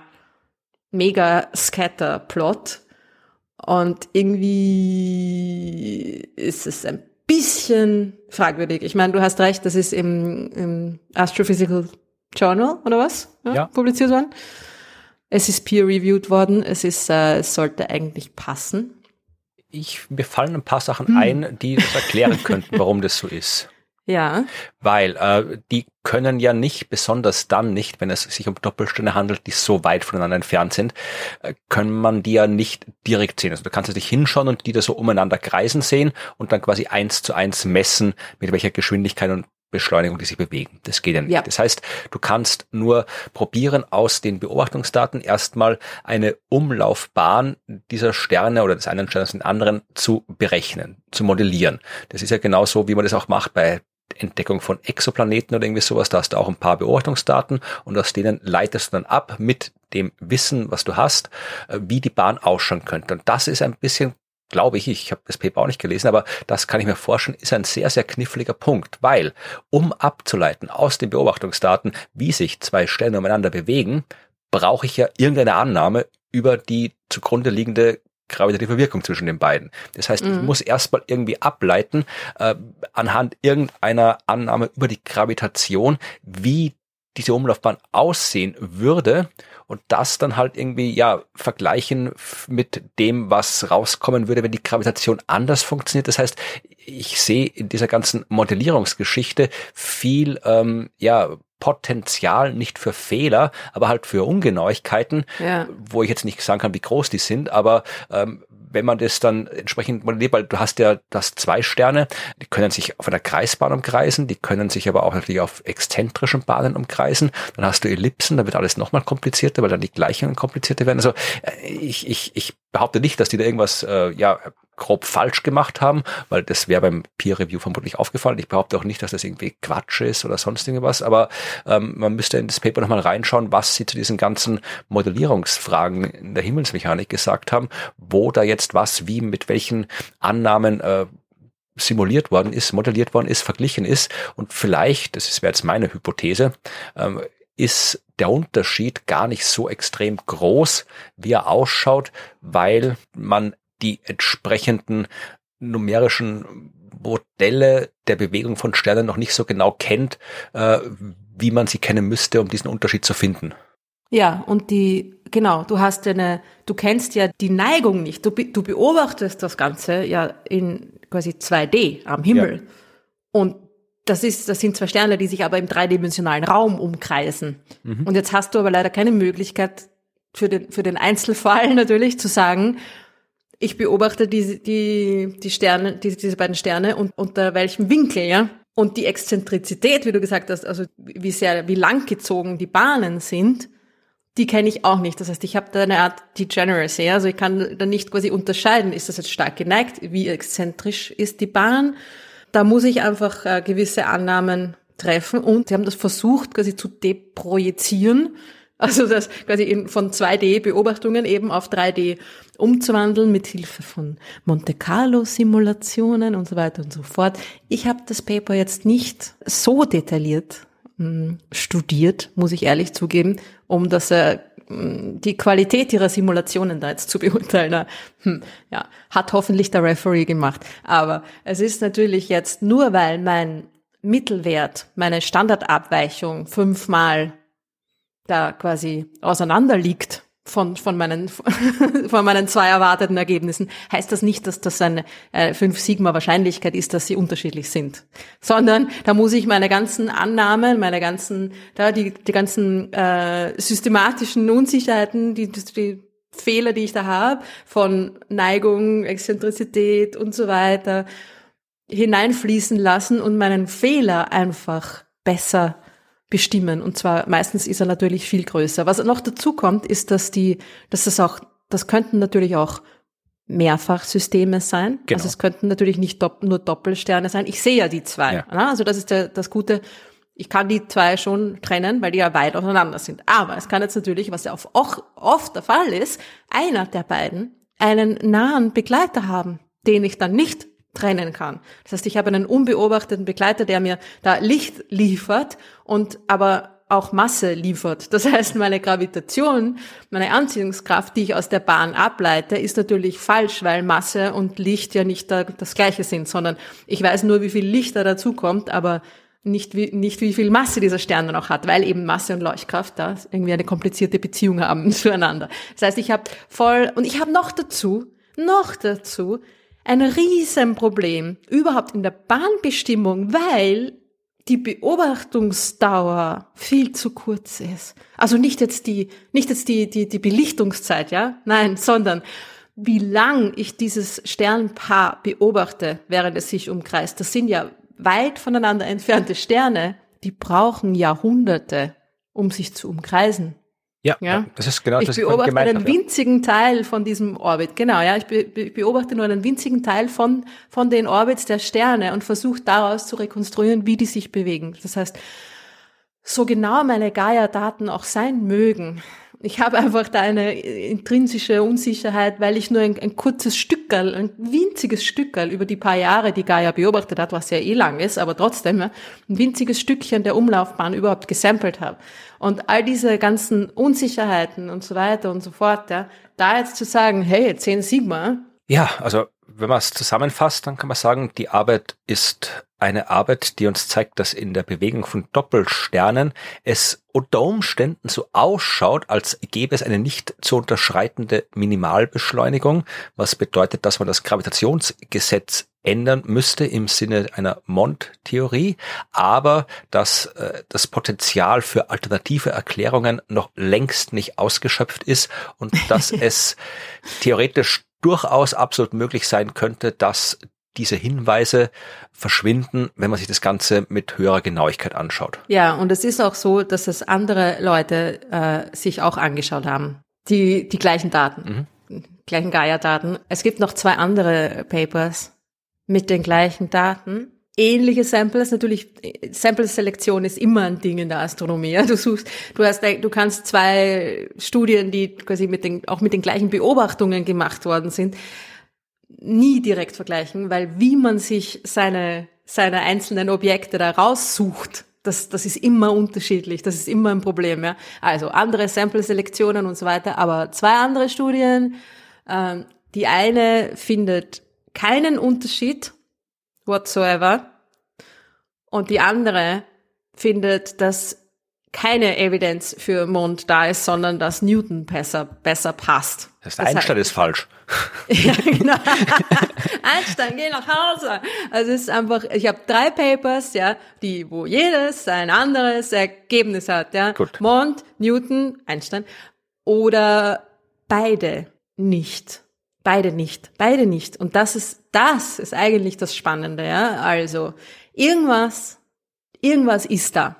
Irgendwas hat's da. Ja, gut, ja? Das wissen wir schon länger, dass da irgendwas Das hat. wissen wir schon länger, dass da irgendwas hat. Aber das, ich glaube, dass eigentlich, ja, als äh, abgesehen von dieser von dieser sensationalist uh, Breakdown of Gravity Bullshit irgendwie Bad Journalism und so weiter Geschichte, ja, wo natürlich Leute jetzt irgendwann mal aufhören müssen, solche äh, sensationelle Claims da rauszuhauen, ohne auch sensationelle Evidence dafür zu haben, ja. Aber äh, all, was alle finden ist, dass irgendwas nicht passt und dass man das mit diesen White Binaries äh, gut überprüfen kann, aber halt einfach immer noch nicht gut genug. Noch nicht gut genug. Am Ende ist es wahrscheinlich wieder so ein Blödsinn, dass irgendwie dunkle Materie da ist und das Gravitationsgesetz und auch geändert beides, werden muss.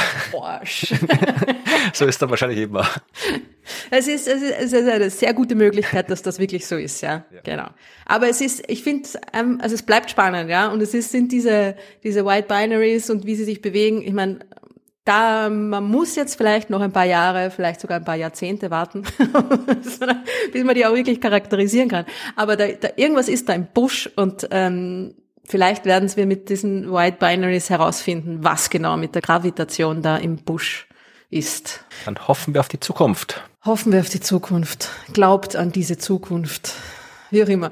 Äh, das bringt uns auch gleich zu den Fragen. Und zwar schreibt uns Markus. Ja.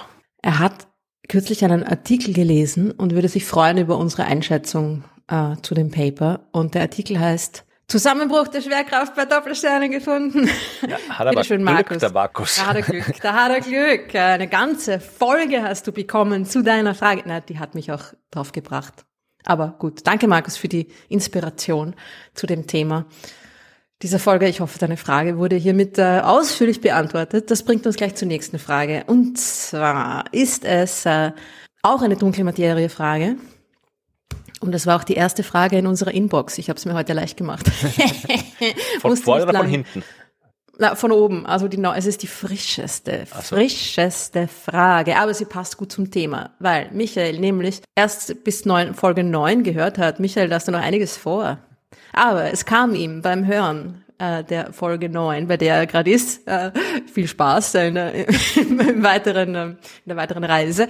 Äh, folgende Frage in den Sinn, nämlich, hat er von uns gelernt, dass dunkle Materie nicht verklumpen kann, ähm, weil sie eben die Kräfte durch die sichtbare Materie verklumpt nicht spürt. Und jetzt fragt er sich aber, äh, wie man sich vorstellt, dass Teilchen, die keine Gravitation oder schwere Kernkraft spüren, einen Einfluss hinsichtlich Gravitation auf die sichtbare Materie ausüben können.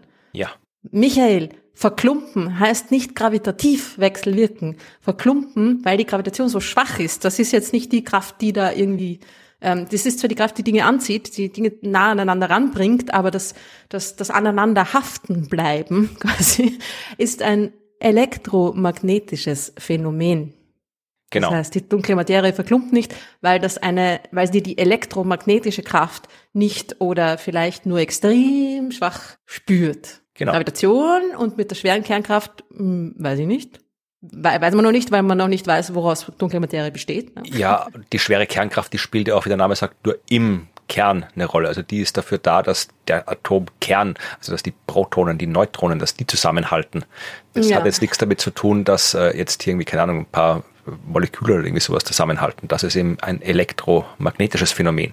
Damit die Gravitation was zusammenhält, da brauchst du dann eben wirklich, ja, die Gravitation hält die Sonne Mehr und Zeug. die Erde zusammen oder sowas. Ja, genau. ja das, da mhm. funktioniert das. Aber bei allem anderen brauchst du Elektromagnetismus und das das mag die dunkle Materie nicht. Das ja, macht sie und das nicht. mit der schwarzen, mit der schweren Kernkraft, weil man, also, naja, weil die halt die dunkle Materie vermutlich nicht aus ähm, den Kern ähm, Bausteinen der normalen Materie besteht, wird da, wenn da irgendwie eine Kraft wirkt, die, die, die äquivalent ist, wird es eine andere sein. Aber dunkle Kernkraft. Die dunkle Kernkraft. Wer weiß. Also, ja, Gravitation äh, spürt sie auf jeden Fall, aber das Klumpen, das Nicht-Verklumpen liegt an der elektromagnetischen Kraft, die auf die dunkle Materie keinen Einfluss zu haben scheint. Ja. Okay, und dann noch eine Frage, auch ganz frisch, Frage zwei in unserer Inbox. Aber es ist auch eine sehr gute Frage. ich habe es mir nicht nur leicht gemacht. Ich habe schon auch geschaut, dass es gute Fragen sind. Und eine Frage, die ich leicht beantworten kann, nämlich Benjamin, der sich ja nach einigen netten Komplimenten, vielen Dank, fragt, wenn ich mit freiem Auge in den Nachthimmel schaue, kann ich dann ausschließlich Sterne aus der Milchstraße sehen? Oder gibt es den einen oder anderen Lichtpunkt, der sogar noch weiter weg ist. Und zwar ist es sein Sohn, sein neunjähriger Sohn, der äh, ihn immer wieder, ihm immer wieder solche Fragen stellt. Und er möchte da jetzt eine äh, informierte Antwort drauf geben. Ich beantworte den ersten Teil der Frage. Ja, man kann nur Sterne aus unserer Milchstraße sehen, aber du wirst zum zweiten Korrekt. Teil auch eine äh, Antwort haben. Allerdings geht es, glaube ich, nicht um Lichtpunkte, oder? Das kommt darauf an, was man mit Sterne sehen meint. Ja. ja. Punkte, einzelne Sterne, die Punkt, die noch als Punkte zu erkennen sind, sind alle ausschließlich, ausnahmslos in unserer Milchstraße. Das milchige Band der Milchstraße, was ja aus Sternen besteht, ist, naja, weil es das milchige Band der Milchstraße ist, auch in unserer Milchstraße. Und dann gibt's aber einen anderen Lichtfleck, wenn du auf der Nordhalbkugel bist, wenn du auf der Südhalbkugel bist, gibt's zwei. Ist kein Punkt, sondern ist ein kleines Fleckchen, das wesentlich, wesentlich weiter entfernt ist, die Andromeda-Galaxie, unsere Nachbargalaxie.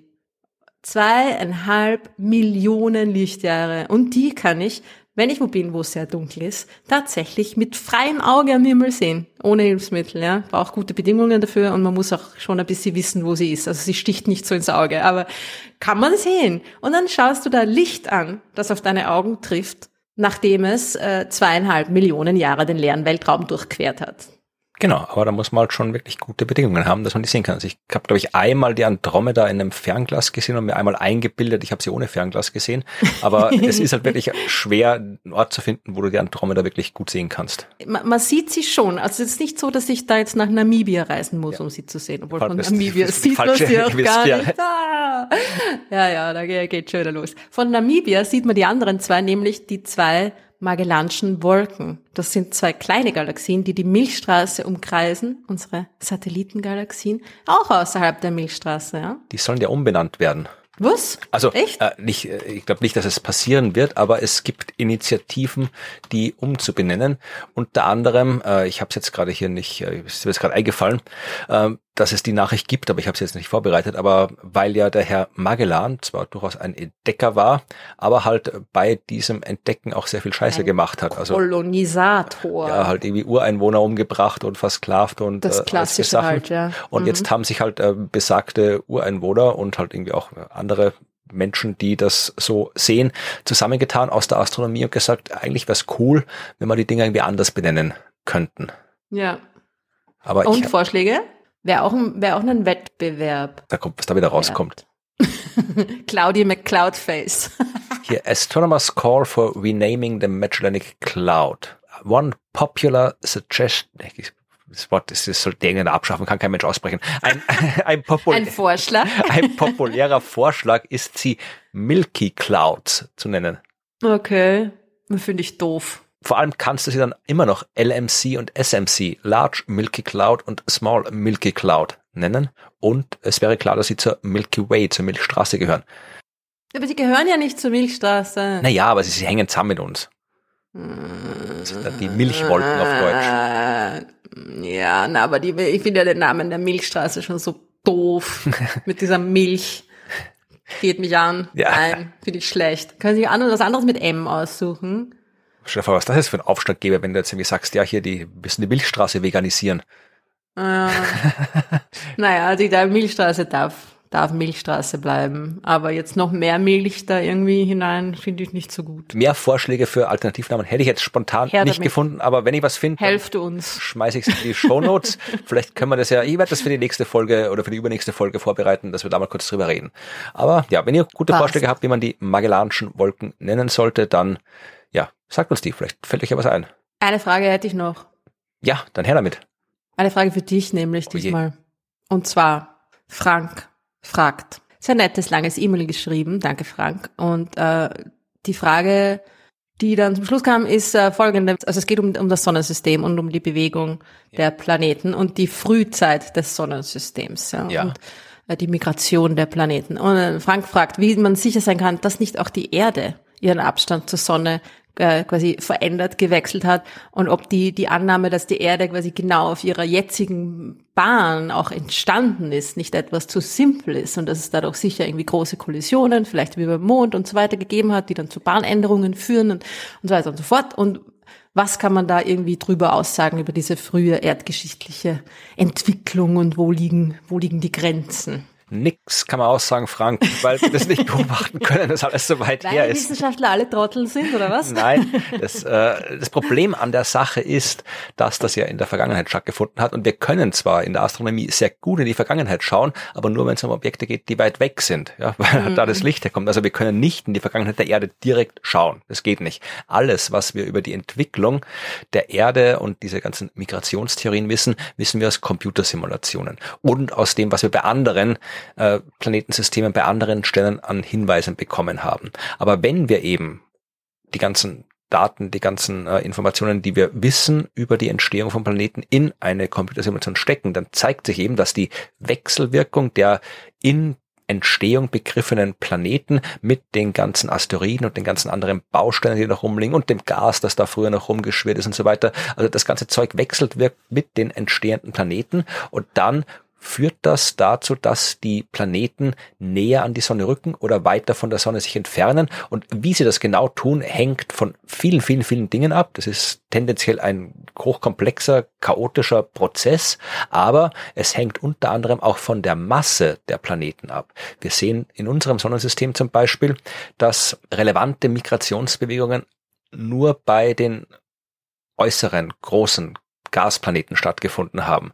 Bei den eher kleineren Planeten sehen wir nichts, weil da tatsächlich, so ist zumindestens mein Wissensstand und eben das, was man so generell weiß darüber, äh, das Material nicht gereicht hat, die Kräfte nicht gereicht haben. Also da, wenn du einen kleinen Planeten hast mit geringer Masse, ist es sehr viel unwahrscheinlicher, dass der migriert, weil der ist dann tendenziell auch näher dran am Stern, weil die großen Objekte auch weiter draußen entstehen. Und äh, näher dran am Stern hat die Sonne oder der Stern, der entsteht, mit seiner Strahlung dann auch schon ganz viel von dem Zeug rausgepustet von dem Staub, dass da irgendwie Wechsel wirken könnten. Das findest du auch eher weiter draußen, wo dann die großen Planeten sind. Also wir können es nicht genau wissen, äh, Frank, aber äh, es liegt vermutlich daran, dass die Erde klein ist, dass die Erde näher an der Sonne ist, dass äh, generell die Sonne ein Sternensystem war oder ein Planetensystem war, wo jetzt am Anfang nicht ganz so viel äh, Materie in der ursprünglichen Scheibe vorhanden war und die Migration, die Wanderung der Planeten nicht ganz so ausgeprägt ist wie bei anderen Himmelskörpern. Äh, all das hat dazu geführt, dass eben bei uns höchstwahrscheinlich nur die äußeren Planeten migriert haben, die inneren Planeten aber eher nicht. Wir können es nicht genau sagen, aber es ist mit an Sicherheit grenzender Wahrscheinlichkeit so, dass die Erde nicht stark migriert ist, weil dann hätte die vermutlich auch eine andere, ja, würde sie anders ausschauen, als sie jetzt ist. Wenn sie ganz nah an der Sonne entstanden wäre zum Beispiel, dann würde da wenig, wesentlich weniger äh, flüchtiges Material auf der Erde existieren. Dann hätte man keine Gase im Gestein drin gehabt, dass die dann irgendwie in der Atmosphäre entstehen hätte können und so weiter. Also alles, was wir an Daten aus der Planetologie, aus der Himmelsmechanik haben, deutet darauf hin, dass die Erde mehr oder weniger da entstanden ist, wo sie entstanden ist. Das heißt, die Erde ist tatsächlich vermutlich, die hat begonnen, sich dort zu bilden, wo sie auch jetzt die, die Sonne umkreist. Ist der aktuelle Stand unseres Wissens, ja. Mm, cool. Behaupte ich jetzt einfach mal. Nein, also ich bin mir ziemlich sicher, dass es der aktuelle Stand des Wissens ist. Und dann, ich, ich habe gelogen, eine Frage gibt's noch. Auch. Und da kannst du auch den, deinen aktuellen Stand des Wissens, glaube ich, irgendwie sehr gut anwenden. Nämlich, ja, fragt, ist eine, ist eine lustige Frage. Dietmar fragt, warum ist das Universum kein schwarzes Loch bei all der Masse? Und wie ist das mit der Expansion? Ist das nicht ein Widerspruch? Ähm, und was versteht ihr eher hier nicht? Das mit der Expansion ist der Widerspruch zur Existenz des Universums als schwarzes Loch. Also, weil, äh, genau, das meint er ja. Warum ist das Universum kein schwarzes Loch? Weil da so viel Masse da war, so klein und warum ist das nicht einfach ein ja, aber warum, Loch? Ähm, eh, also, warum fliegt's auseinander? Warum zieht sich's nicht an? Es gibt eh äh, immer wieder so äh, Schlagzeilen oder nicht unbedingt wissenschaftliche Arbeiten, aber halt so, ja, Diskussionen irgendwo im Internet, wo dann diskutiert wird, vielleicht leben wir alle im Inneren ein schwarzes Loch, vielleicht ist das Universum ein schwarzes Loch und tatsächlich, wenn du jetzt irgendwie ja. so hernimmst, die Ausdehnung des Universums, wie es halt jetzt gerade ist, mit der Masse, die drin ist, von der wir wissen, dann kommt man ungefähr größenordnungsmäßig auf äh, eine äh, Masse die ein schwarzes Loch sein könnte. Oder anders gesagt, wenn ich den äh, Schwarzschildradius, den Ereignishorizont eines schwarzen Loches mit der Masse des Universums berechne, dann kommt ungefähr eine Größe raus, die der Größe des Universums entspricht. Moment mal, Moment mal. Aber wie geht das? Weil das ist ja der ganze leere Raum zwischen all dem Zeug. Da war ich ja noch gar nicht. Also, okay. wie gesagt, es geht ja beim Ereignishorizont äh, muss es ja halt irgendwie ausreichend dicht sein in Materie. Und äh, das Universum ist halt groß genug. Du kannst halt einfach den eigenen Horizont hernehmen und ausrechnen. Und wenn du das machst, dann kommt halt größenordnungsmäßig ungefähr hin. Aber wie gesagt, das ist einerseits ja so ein bisschen Zufall, andererseits hängt damit zusammen, dass du die relevanten kosmologischen Größen äh, nur auf eine begrenzte Anzahl miteinander kombinieren kannst, mathematisch, und es deswegen auch keine große Überraschung ist, dass es rauskommt. Dass das Universum kein schwarzes Loch ist, äh, zeigt sich eben ganz, ganz deutlich an der Expansion. Ja, also weil ein schwarzes Loch expandiert nicht. Die Materie in einem schwarzen Loch expandiert nicht. Das ist genau das Gegenteil von dem, was die Materie in einem schwarzen Loch tut. Und deswegen macht es überhaupt keinen Sinn, vom Universum als schwarzen Loch zu sprechen. Wenn jetzt äh, Dietmar sich fragt, warum das Universum denn expandiert, dann ja, Gratulation, da ist er nicht allein mit der Frage. Das ähm, ist eine unbeantwortete Frage, haben wir auch, glaube ich, in der letzten Folge drüber diskutiert oder in der vorletzten, weiß ich nicht mehr, wo wir drüber diskutiert haben, ja, was die Ursache des Urknalls ist. Wissen wir nicht, aber äh, da geht's um solche Geschichten wie irgendwie Inflationsfelder und so weiter. Also wir haben schon ein paar Ideen, was die Ursache der äh, der kosmischen Expansion ist und so weiter. Aber wir wissen, dass die Expansion stattgefunden hat und das sagt uns, dass wir nicht in einem schwarzen Loch sein können. Ja, im Wesentlichen sind halt zwei Kräfte, äh, die da wirken. Du hast die Gravitationskraft, die gerne die ganze Materie zusammenfallen lassen möchte in sich und du brauchst halt dann noch irgendeine andere Kraft, die die Materie auseinandertreibt und das ganze Zeug, das beim Urknall entstanden ist, das ist halt dann offensichtlich einer anderen Kraft ausgesetzt gewesen, die dazu führt, dass der ganze Raum auseinanderstrebt. Und äh, da müssten wir jetzt wirklich extrem in die Details gehen und ich müsste vorher noch irgendwie ein oder zwei Bücher lesen, um das erklären zu können, wie das dann eben wirklich mit diesen Inflatonfeldern ist, die halt kurz nach dem Urknall genau diesen Raum auseinandergetrieben haben und so weiter. Aber ja, wenn da nichts anderes wäre, außer der Gravitationskraft, ja klar, dann, dann expandiert nichts. Dann kriegst du einen großen Haufen ja. Zeug. Aber Na, und wenn du das genau gut äh, wüsstest und erklären könntest, dann hättest du auch unterwegs noch deinen Nobelpreis aus Schweden abholen müssen. Ganz genau, ja. Gewesen, ja, also. ja, aber mit schwarzen Löchern sind wir auch schon bei der Science Fiction angelangt. Das habe ich mir gedacht, ja. Und tatsächlich sind wir sogar recht direkt bei der Science Fiction angelangt, denn das, was Evi sich angeschaut hat für diese Folge von ihrer Science Frames Rubrik, hat mit schwarzen Löchern zu tun und zwar mit einer ganz besonderen Art von schwarzen Löchern, die nämlich an anderen schwarzen Löchern dranhängen. Und das klingt jetzt alles sehr, sehr unwissenschaftlich und sie ist auch sehr, sehr unwissenschaftlich, glaube ich. Aber wir ja. hören es uns einfach an und dann wisst ihr, um was es geht. Wir sind bei Science Frames mit Evi. Hallo Evi. Hallo Florian. Über welchen Film hören wir heute etwas? Ich muss zugeben, der Film, den ich heute mitgebracht habe, ist ein bisschen ungeplant. Ich wollte eigentlich einen ganz anderen Film mitnehmen und dann bin ich aber am Wochenende über Stargate gestolpert und ähm, habe gedacht, jetzt nehme ich den mit. Also hat mich dann irgendwie thematisch auch dann so gepackt, dass ich mir gedacht habe, ich muss den heute präsentieren. Na dann präsentiere. Ich bin gespannt auf das Meisterwerk vom Meisterregisseur Roland Emmerich. Ich weiß sogar, wer Regie geführt hat. Ja, ich bin beeindruckt. Die Schrottfilme von dem Kerl kenne ich alle, ja. Ach geh. Ich habe den Film eigentlich immer ganz gerne gesehen und war jetzt aber eben, wie ich ihn jetzt am Wochenende nochmal gesehen habe, schon ein bisschen enttäuscht über so manche Aspekte, über die ich so wirklich gestolpert bin. Ganz kurz nur, worum geht's bei Stargate für manche, die vielleicht jüngeres Publikum hier, die den Film vielleicht nicht kennen oder noch nicht gesehen haben, weil er schon so alt ist. Bei Stargate geht es darum, dass in Ägypten ein ja, ein Artefakt, ein altes Artefakt gefunden wird. Und da stellt sich dann heraus, dass das ein äh, Sternentor ist. Also da kann man mit so einer Wählscheibe eigentlich ein Wurmloch öffnen und eine Gruppe von Militärtypen, die von Kurt Russell angeführt werden und ein Archäologe, der von Jim Spader gespielt wird, ähm, die reisen dann da eben durch zu einem ganz weit entfernten Planeten, der so eben ein bisschen an das alte Ägypten erinnert. Sie treffen dort dann auch auf ein Volk, das ähm, eben von Ra, was ein altägyptischer Gott ist, ähm, versklavt werden und müssen da in einem Mine arbeiten.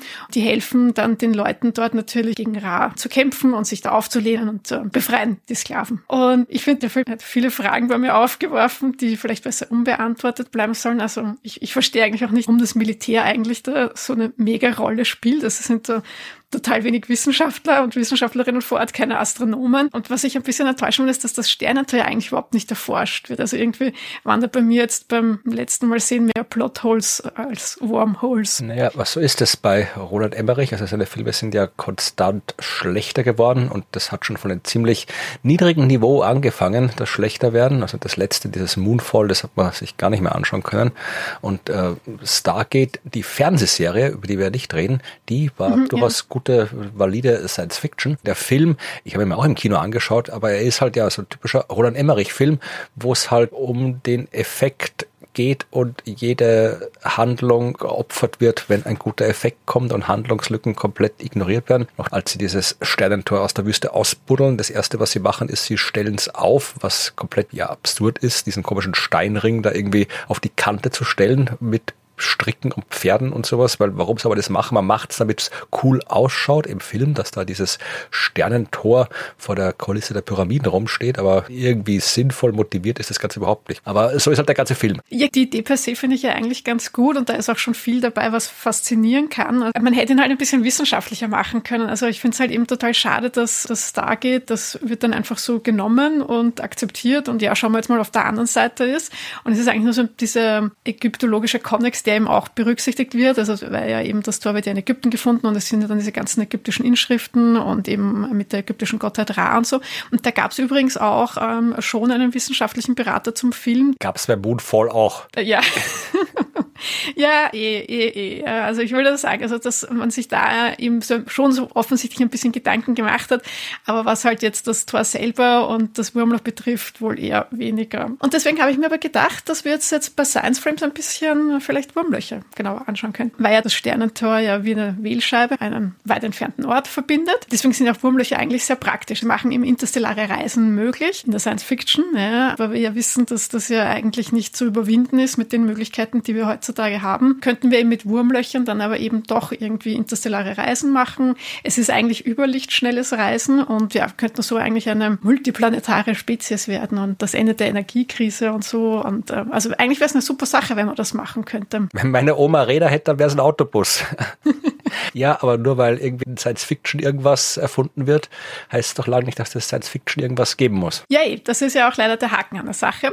Aber es gibt schon noch coole Sachen zu Wurmlöchern, weil sie ja theoretisch möglich sind und dass sie ja auch ähm, quasi mathematisch errechnet sind. Und es gibt auch total viel Forschung dazu, weil nämlich Wurmlöcher ja sogar schon, das weißt du bestimmt, ja ähm, in der allgemeinen Relativitätstheorie ja quasi eine Lösung von denen sind. Also das hat der Einstein 1915, 16 bereits veröffentlicht. Muss man aber auch dazu sagen, dass ja. eine Lösung in der allgemeinen Relativitätstheorie nichts mhm. bedeuten muss für die Realität. Das ist eine mathematische ja. Gleichung und die kann man lösen und dann kommt was raus. Aber ob es das, was rauskommt, auch in der Realität existiert, existiert, das ist eine komplett andere Frage. Richtig, genau, das stimmt. Ja. Aber es ist zumindest die theoretische Möglichkeit jetzt einmal so weit vorhanden, dass man sie zumindest jetzt nicht ausschließen kann. Also das ist halt so gar nicht irgendwie. Aber es ist halt sehr unwahrscheinlich, ja, das stimmt schon.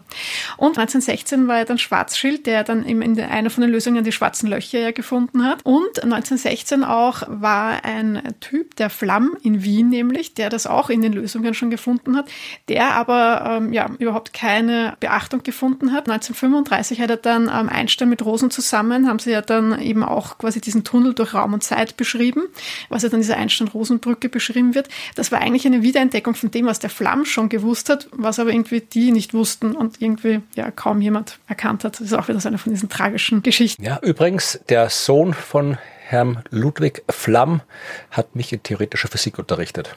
Ach, wirklich? Ja, Na, nicht sehr gut hat er das gemacht. War eine der nervigsten Vorlesungen, die ich gemacht habe. Ach, schade. Na, dann, dann, reden wir nicht weiter. Dann schauen wir lieber, woher der Begriff Wurmloch eigentlich herkommt. Weißt du das zufällig? Hm, ja, das ist das Beispiel mit dem Apfel, oder? Genau, ja, der Archibald Wheeler hat den Begriff geprägt, schon in den 50er Jahren.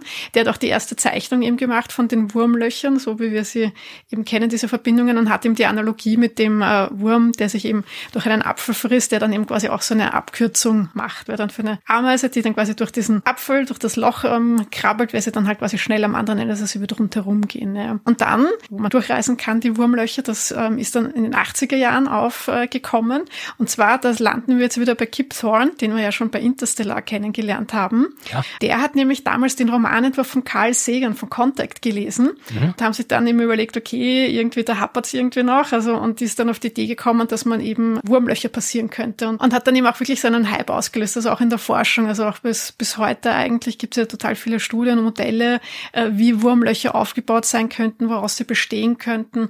Weil das Hauptproblem bei Wurmlöchern ist nämlich, dass sie ähm, sehr instabil sind. Die Anforderung wäre eben, dass sie jetzt statisch sind und eben stabil sind.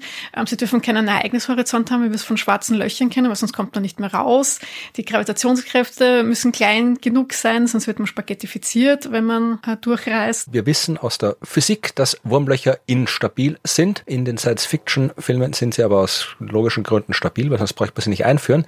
Und das ist auch der große Unterschied zwischen Physik und Science-Fiction, dass wir keinen irgendwie seriösen Weg kennen, wie Wurmlöcher stabil werden können. Die Möglichkeiten, die die reale Physik gefunden hat, um Wurmlöcher stabil zu machen, die sind alle eher alles andere als praktisch. Ja, das stimmt, genau. Also es bräuchte sowas wie exotische äh, Materie, was jetzt eben nicht mit Antimaterie zu verwechseln ist. Und von dem bräuchte man sehr viel. Exotische Materie ist Materie mit negativer Masse. Genau. Das ist wieder so eine ja. typische Mathematik-Sache. Da sieht man, man hat eine Gleichung und wenn ich da, wo die Masse drin steht, der Gleichung ein Minus davor schreibe, dann funktioniert's. Aber das heißt doch lange nicht, dass irgendwie etwas im realen Universum existiert, was eine negative Masse haben kann. Also ich wüsste nicht mal, wie man vorstellen könnte, was eine negative Masse hat. Ja, eben, weil so einfach ist das äh, nicht, weil es bräuchte nämlich etwas mit, mit einer antigravitativen Wirkung, damit man das eben stabil halten könnte. Und da gibt's halt, äh, wäre es halt eben exotische Materie, aber das haben wir ja nicht. Und das Ganze würde auch enorm viel eben von dieser exotischen Materie brauchen. Und zur Stabilisierung braucht man auch enorm viel Energie. Also wir reden davon Größenordnungen, was äh, Millionen Sterne im Jahr produzieren. Also das ist alles praktisch nicht wirklich umsetzbar. Und dass man jetzt im All ein, ein Wurmloch findet, ist eher unwahrscheinlich und dann müsste das ja auch irgendwie in der Nähe von uns irgendwie sein, weil sonst braucht man ein Leben lang, bis man dorthin kommt. Also das ist alles in der Realität ja leider ganz, ganz anders als in der Science Fiction. Es ist äh, schwierig, ja, etwas, was halt theoretisch möglich ist, weil es ja quasi nicht unmöglich ist, aber es äh, gerade so bei den äh, Wurmlöchern, die jetzt eben vom Gibbs Horn aufgestellt sind, also diese klassischen, ähm, die sich an die Gravitationstheorie halten, beziehungsweise eben an die Relativitätstheorie, die stoßen ja ziemlich schnell an die Grenzen. Ja. Und da gibt es ja dann eben Ansätze mit dunkler Energie oder mit Quanteneffekte, die ja einige von den Problemen lösen würden. Aber wie du sagst, wir sind dann immer noch ganz, ganz weit entfernt davon, irgendwas da praktisch umzusetzen. Das ist theoretische Physik per excellence. Es ist schon theoretische Physik, aber auch wenn gezeigt worden ist, dass es nicht unmöglich ist, ich glaube, das ist genau der Punkt, wo es schwierig wird, weil es ist nicht theoretisch möglich, nur weil es mathematisch nicht unmöglich ist. Also die Kernfusion, die ist theoretisch möglich, technisch haben wir es noch nicht hinbekommen. Sowas wie ein Wurmloch, ein stabiles zu konstruieren, das widerspricht nicht den Gleichungen, mit denen wir das Universum beschreiben. Daraus folgt aber nicht, dass es theoretisch möglich ist. Meinst du jetzt, dass es darum geht, eins zu bauen oder dass man halt, was weiß ich, eben ein natürliches findet, es eben zum Beispiel ähm, beim Urknall schon entstanden ist oder so? Beides. Das sind alles Dinge, die in der Mathematik drinstecken. Die Mathematik kann das beschreiben, aber daraus folgt nicht, dass das in der Realität auch existieren muss. Also das war ja genau die Arbeit, durch die Stephen Hawking berühmt geworden ist. Der hat gezeigt, dass eben die Lösungen, die ein schwarzes Loch aus den Gleichungen von Einstein rausfallen lassen, dass es eben nicht nur eine mathematische Kuriosität ist, sondern dass es etwas ist, was zwangsläufig passieren muss, wenn ein Stern kollabiert und die physikalischen Gesetze gelten, von denen wir ausgehen, dass sie gelten. Da muss zwangsläufig sowas rauskommen wie ein schwarzes Loch. Das da hat Hawking gezeigt, dass eben diese mathematische Lösung, die Schwarzschild gefunden hat, eben nicht nur eine mathematische Lösung ist, sondern eine physikalische Lösung. Und das fehlt bei den Wurmlöchern noch. Okay, das heißt, du meinst, das unterscheidet jetzt eben die schwarzen Löcher von den Wurmlöchern? Genau. Und du meinst, dass es bei den Wurmlöchern nicht so ist, dass man da irgendwann einmal draufkommen könnte, dass es vielleicht doch irgendwie mit äh, Gravitationslinseneffekte man doch irgendwas finden könnte oder so? Will ich nicht ausschließen, kann ich nicht ausschließen, aber bis jetzt haben, war ihm noch niemand in der Lage zu zeigen, dass ein Wurmloch etwas ist, was mit dem, was wir wissen über das Universum physikalisch existieren kann. Wie gesagt, es kann existieren, wenn wir sowas wie exotische Materie haben, aber es hat noch, noch keiner irgendwie zeigen können,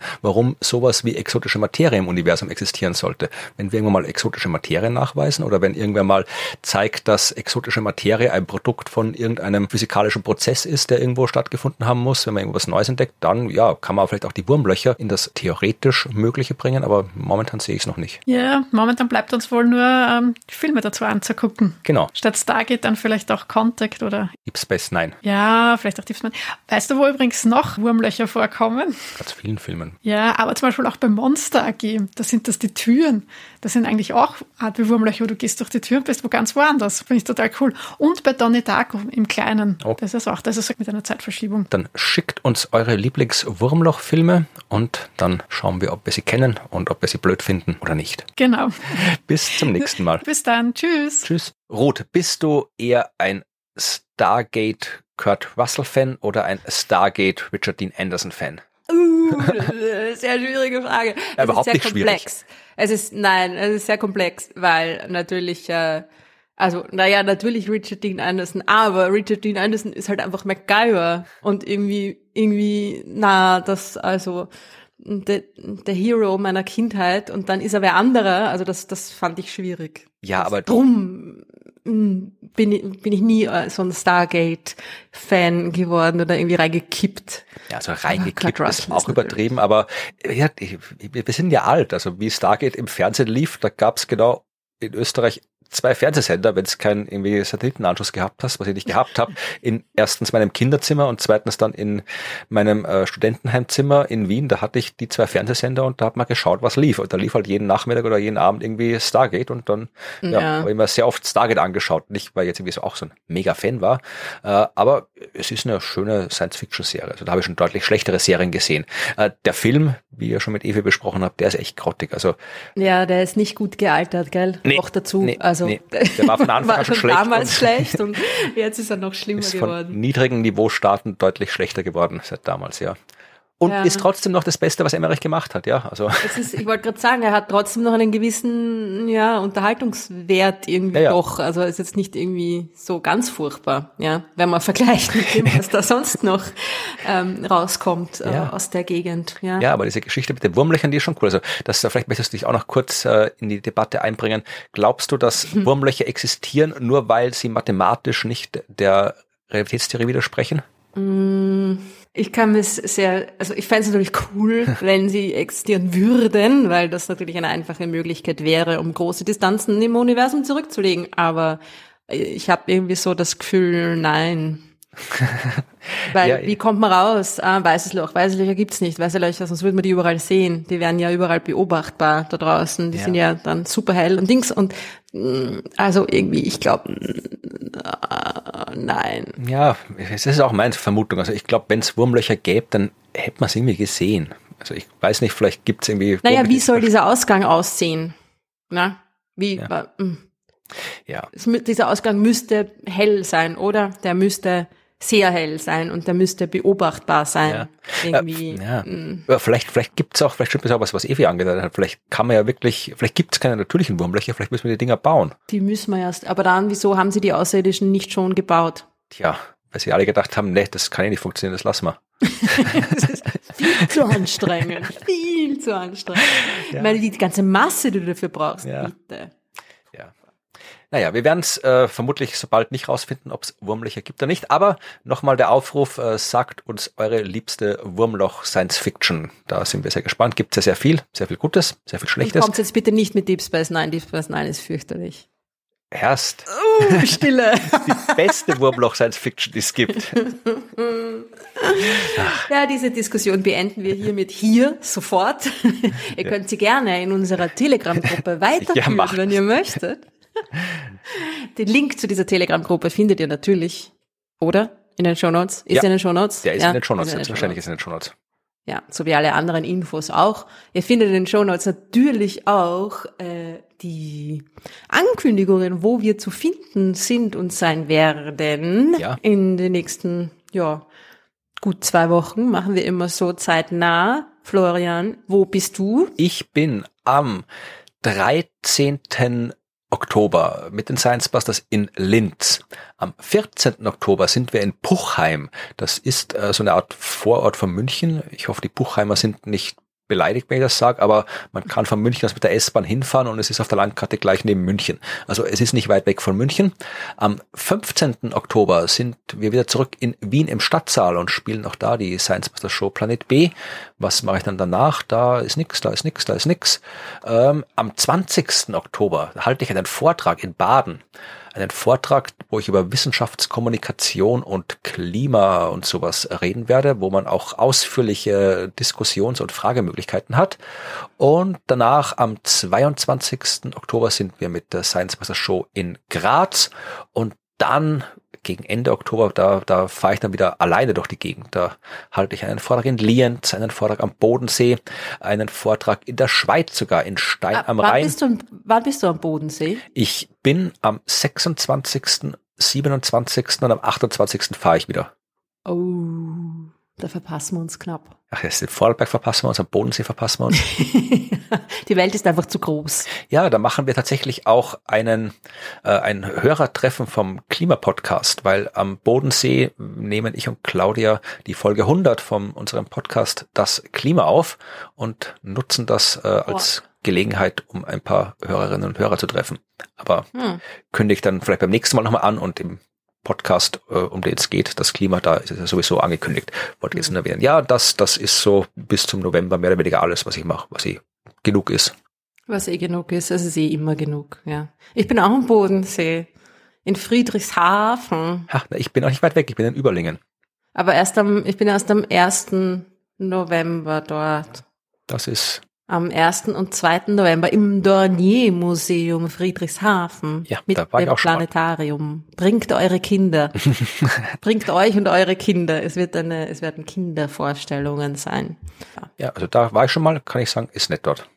Hm, das freut mich, ja. Ich bin schon sehr gespannt. Es ist eine weite Reise. Ja, allerdings, vor allem jetzt wird sie noch weiter, weil da die Strecke gesperrt ist zwischendurch.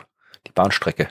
Was? Ja, du hast zwischen Ötztal und Bludenz Schienenersatzverkehr. Scheiße. Immer noch im November? Äh, ich glaube, es geht von irgendwie Anfang Na. Oktober bis. Ja, frag mich, ich fahre auch die ganze Zeit irgendwie in der Schweiz und Dings. Ich ja, aber du zahlst keine 35 Kilo Gepäck mit dir. Ich habe ja einen sehr, sehr großen Koffer, der vollgestopft ah, ist mit Zeug. Ja, ich, ich lasse dich mal das Planetarium herumführen und dann reden wir weiter. Ja, das ist ja alles nur aufblasbar, das kann nicht so schwer sein. Die Luftballon. atmen, atmen. Ja, nein, ich bin eh schon wieder viel zu viel unterwegs. Ich bin auch am 13. Oktober. Wo? Nämlich in einem Vorort von Stuttgart. Nein, Marbach am Neckar. Oh, da war ich, glaube ich, war ich da schon mal, weiß ich gar nicht. Wie ich mich da wieder breitschlagen habe lassen. Es ist äh, zum 300. Geburtstag eines berühmten Sohnes der Stadt Marbach am Neckar. Da, Den da, kennst du auch. Ich überlege gerade, wer in Marbach Tobias Meyer. Ja. Hui, boah, du bist 100 Punkte. Ich bin selbst beeindruckt, weil ich wieder so spontan geraten, aber anscheinend hat ja. mein, mein Hirn äh, das, hat das irgendwie noch da gespeichert, ja. Sehr gut, ja. Na, der, ich finde Tobias Meyer ist ein lustiger Name. Ja, weißt du auch, was er gemacht das hat? Klingt so, das, klingt, das klingt so nach, das klingt so aktuell. Tobias, Tobias ja. Meyer. Also irgendwie 300 Jahre alt, was? Hm. Ja, aber der war äh, nein, ich war irgendwas mit dem Mond, oder? Ja, genau. Das war der, der im Prinzip äh, das Problem gelöst hat, äh, für das er vor ein paar Jahrzehnte vorher noch urviel äh, Geld bekommen hätte. Also das würde es auch vollkommen zu weit führen für diese Veranstaltungsrubrik, aber es gab ja das Problem der Länngradbestimmung in der Navigation. Du kannst astronomisch mhm. sehr, sehr einfach deinen Breitengrad bestimmen, aber den Längengrad kannst du nicht bestimmen. Weil du brauchst eine Uhr, ja. brauchst eine Uhr. Und die hatten damals aber keine Uhren, die genau genug sind. Und das war wirklich ein großes Problem. Gibt es ein eigenes Buch drüber, sehr, sehr gutes, Längengrad von Dava Sobel, wo das alles schön beschrieben wird, ähm, für, die, für die Schifffahrt, für die Navigation, für den ganzen Welthandel. Das war damals wirklich ein fundamental wichtiges Problem, äh, das man lösen musste, diese Längengradbestimmung. Und deswegen hat da auch irgendwie die, die der König von England äh, einen großen Geldpreis ausgeschrieben für die Person, die es löst. Und es gab halt zwei verschiedene Ansätze. Ansatz eins, wir bauen eine gescheite Uhr. Ansatz zwei, ähm, wir müssen irgendwie eine Himmelsuhr kriegen. Das heißt, du musst einerseits die Position der Sterne so exakt wie möglich vermessen und andererseits die Bewegung des Mondes möglichst exakt vorhersagen und dann publizierst ein sehr, sehr dickes Buch, wo genau drin steht, dass wenn der Mond in Bezug auf die Sterne da steht, dann ist es so spät. Und wenn er in Bezug auf die Sterne dasteht, ist es so spät. Also wo der Mond quasi der Zeiger einer Uhr ist und die Sterne sind mhm. die Ziffern der Uhr. Und das hat Newton damals schon probiert zu basteln, hat er nicht geschafft. Ähm, und dann anderen Leuten die Schuld gegeben, weil halt, nein, es ist halt ein, ein, ein Drei-Körper-Problem, ein sehr komplexes, was nicht analytisch lösbar ist. Und äh, das mhm. hat tatsächlich erst Tobias Meyer geschafft, diese Methode der Monddistanzen, wie es hieß, äh, wirklich anwendbar zu machen. Da hat schon längst ein anderer Kerl eine Uhr erfunden, die ausreichend genau war. Aber äh, man hat halt diese, diese andere Methode trotzdem noch verwendet. Also diese ähm, Almanache für die Navigation sind immer noch, glaub, bis vor gar nicht so kurzer Zeit, so Mitte des letzten, so Mitte des 20. Jahrhunderts und so weiter, sind die immer noch veröffentlicht worden von den diversen, ja, von den diversen Marinen der Welt, ja, weil es halt prinzipiell, der Uhr kann ja auch mal kaputt gehen und dann ist ja, gut, ja, wenn du immer noch Bescheid weißt. Ja, ja also war ein Eine cooler Kerl, Sache. der Meyer. Ja, und ich darf mitfeiern zu seinem 300. Geburtstag. Ja, und wenn du dich erinnerst, in unserer ersten Geburtstagsfolge von diesem Podcast, da haben wir astronomische Getränke gehabt und ich hatte mhm. auch eine Flasche äh, Tobias Meyer Wein. Mhm. Vermutlich irgendwo aus der Gegend. Kannst du mal schauen, ob du eine findest. ja, voll. Die bringe ich dir dann mit. ja. ja, viel Spaß in Marbach. Danke. Wo bin ich noch? In Freistadt bin ich auch, in ah, Oberösterreich. Da gibt's gutes Aber das Bier. sind Schulen. Ah nein, da gibt's auch eine Abendvorstellung. Hm, vom, vom Ast äh, ortsansässigen astronomischen Verein. Vielleicht ist die öffentlich. Ja. Vielleicht nur für die Vereinsmitglieder, ich weiß es nicht. Ja, um, trink auf jeden Fall ein gutes egal. Bier mit schönem Namen. ja, genau. Obwohl der, der Buchstabe, der Vokal ja, ein anderer ist. Es ist wurscht, das Freistädter ist Bier ist, ist auf jeden Fall sehr, sehr gut, egal wie Das ist ein gutes Bier, das stimmt, das stimmt, ja. Da werde ich mir sicher eins zu Gemüte führen. Passt. Ja, das war's. Ja, dass man dann, äh, sagen wir noch, dass ihr uns Fragen stellen könnt, wenn ihr an Fragen etwas universum.at schreibt und dass ihr uns andere Nachrichten schreiben könnt, wenn ihr an hello at dasuniversum.at schreibt. Mhm. Und dass ihr natürlich die allerbesten seid, die uns auch äh, Geld spenden ja. und ähm, auch ihr andere, die uns noch kein Geld spenden, könnt so gut sein, wie die, die es schon tun, wenn sie nämlich ein Spenden at dasuniversum.at ähm, Spenden schicken, also über PayPal zum Beispiel geht das. Oder man kann auch bei Steady und Patreon ein Spenden-Abo abschließen, das uns dann hilft, die äh, regelmäßigen Kosten dieses Podcasts und ein bisschen auch natürlich unsere Zeit da irgendwie genau. aufzuwiegen. Und seit dem letzten Mal haben auch wieder einige Leute, das seid ihr, ihr Besten, uns ein bisschen Geld geschickt. Und zwar vielen herzlichen Dank an Peter, An Benj, an Karina, Stefan, danke Matthias, danke Florian, ein anderer Florian, danke Benjamin, Michael, Matthias. Und danke Ruth, auch eine andere. Und genau, Steady und Patreon, da waren das äh, mit dem Abo diesmal, seit dem letzten Mal Michael, Finn und noch ein anderer Michael. Ganz herzlichen Dank an euch. Vielen, vielen Dank. Das freut uns sehr, das hilft uns sehr, weil wie gesagt, es ist nicht wenig Arbeit, das zu machen. Es gibt auch laufende Kosten und wir freuen uns, wenn wir da entsprechend ähm, ja, honoriert werden. Und wir freuen uns natürlich auch, wenn ihr nicht monetäre Wege findet, um uns zu unterstützen, indem ihr zum Beispiel anderen erzählt, dass es den Podcast gibt, indem ihr den Podcast bewertet. Und in diesem Fall lohnt es sich wirklich, anderen Leuten von dem Podcast zu erzählen, weil die nächste Folge wird eine besondere Folge. Ah, stimmt. Aber ich weiß schon, was passiert. Ich freue mich auch. schon sehr. Ich freue mich auch. Es wird eine besondere Folge. Etwas, was man nicht allzu oft machen kann, weil es mit einem Cent Centennium, wie sagt man das? Ich wollte es auf Bescheid sagen. Ein Centennium, keine Ahnung. Ist das ein deutsches Wort? Wahrscheinlich gibt es Irgendwas ist 100 Jahre her. Ja, jetzt hast du wieder zu viel verraten. Aber Na, Entschuldigung, Centennium. Ich glaube, so niemand kann Latein, oder was? Ich kann nicht Latein. Darum konnte ich ja nicht sagen, ob es Centennium heißt oder nicht. Ja, lasst euch überraschen. Genau. Das wird auf jeden Fall großartig. Das wird's werden, ja. Ähm, und, und ja, wir, wir hören uns. Bis zum nächsten Mal. Macht's es gut. Tschüss.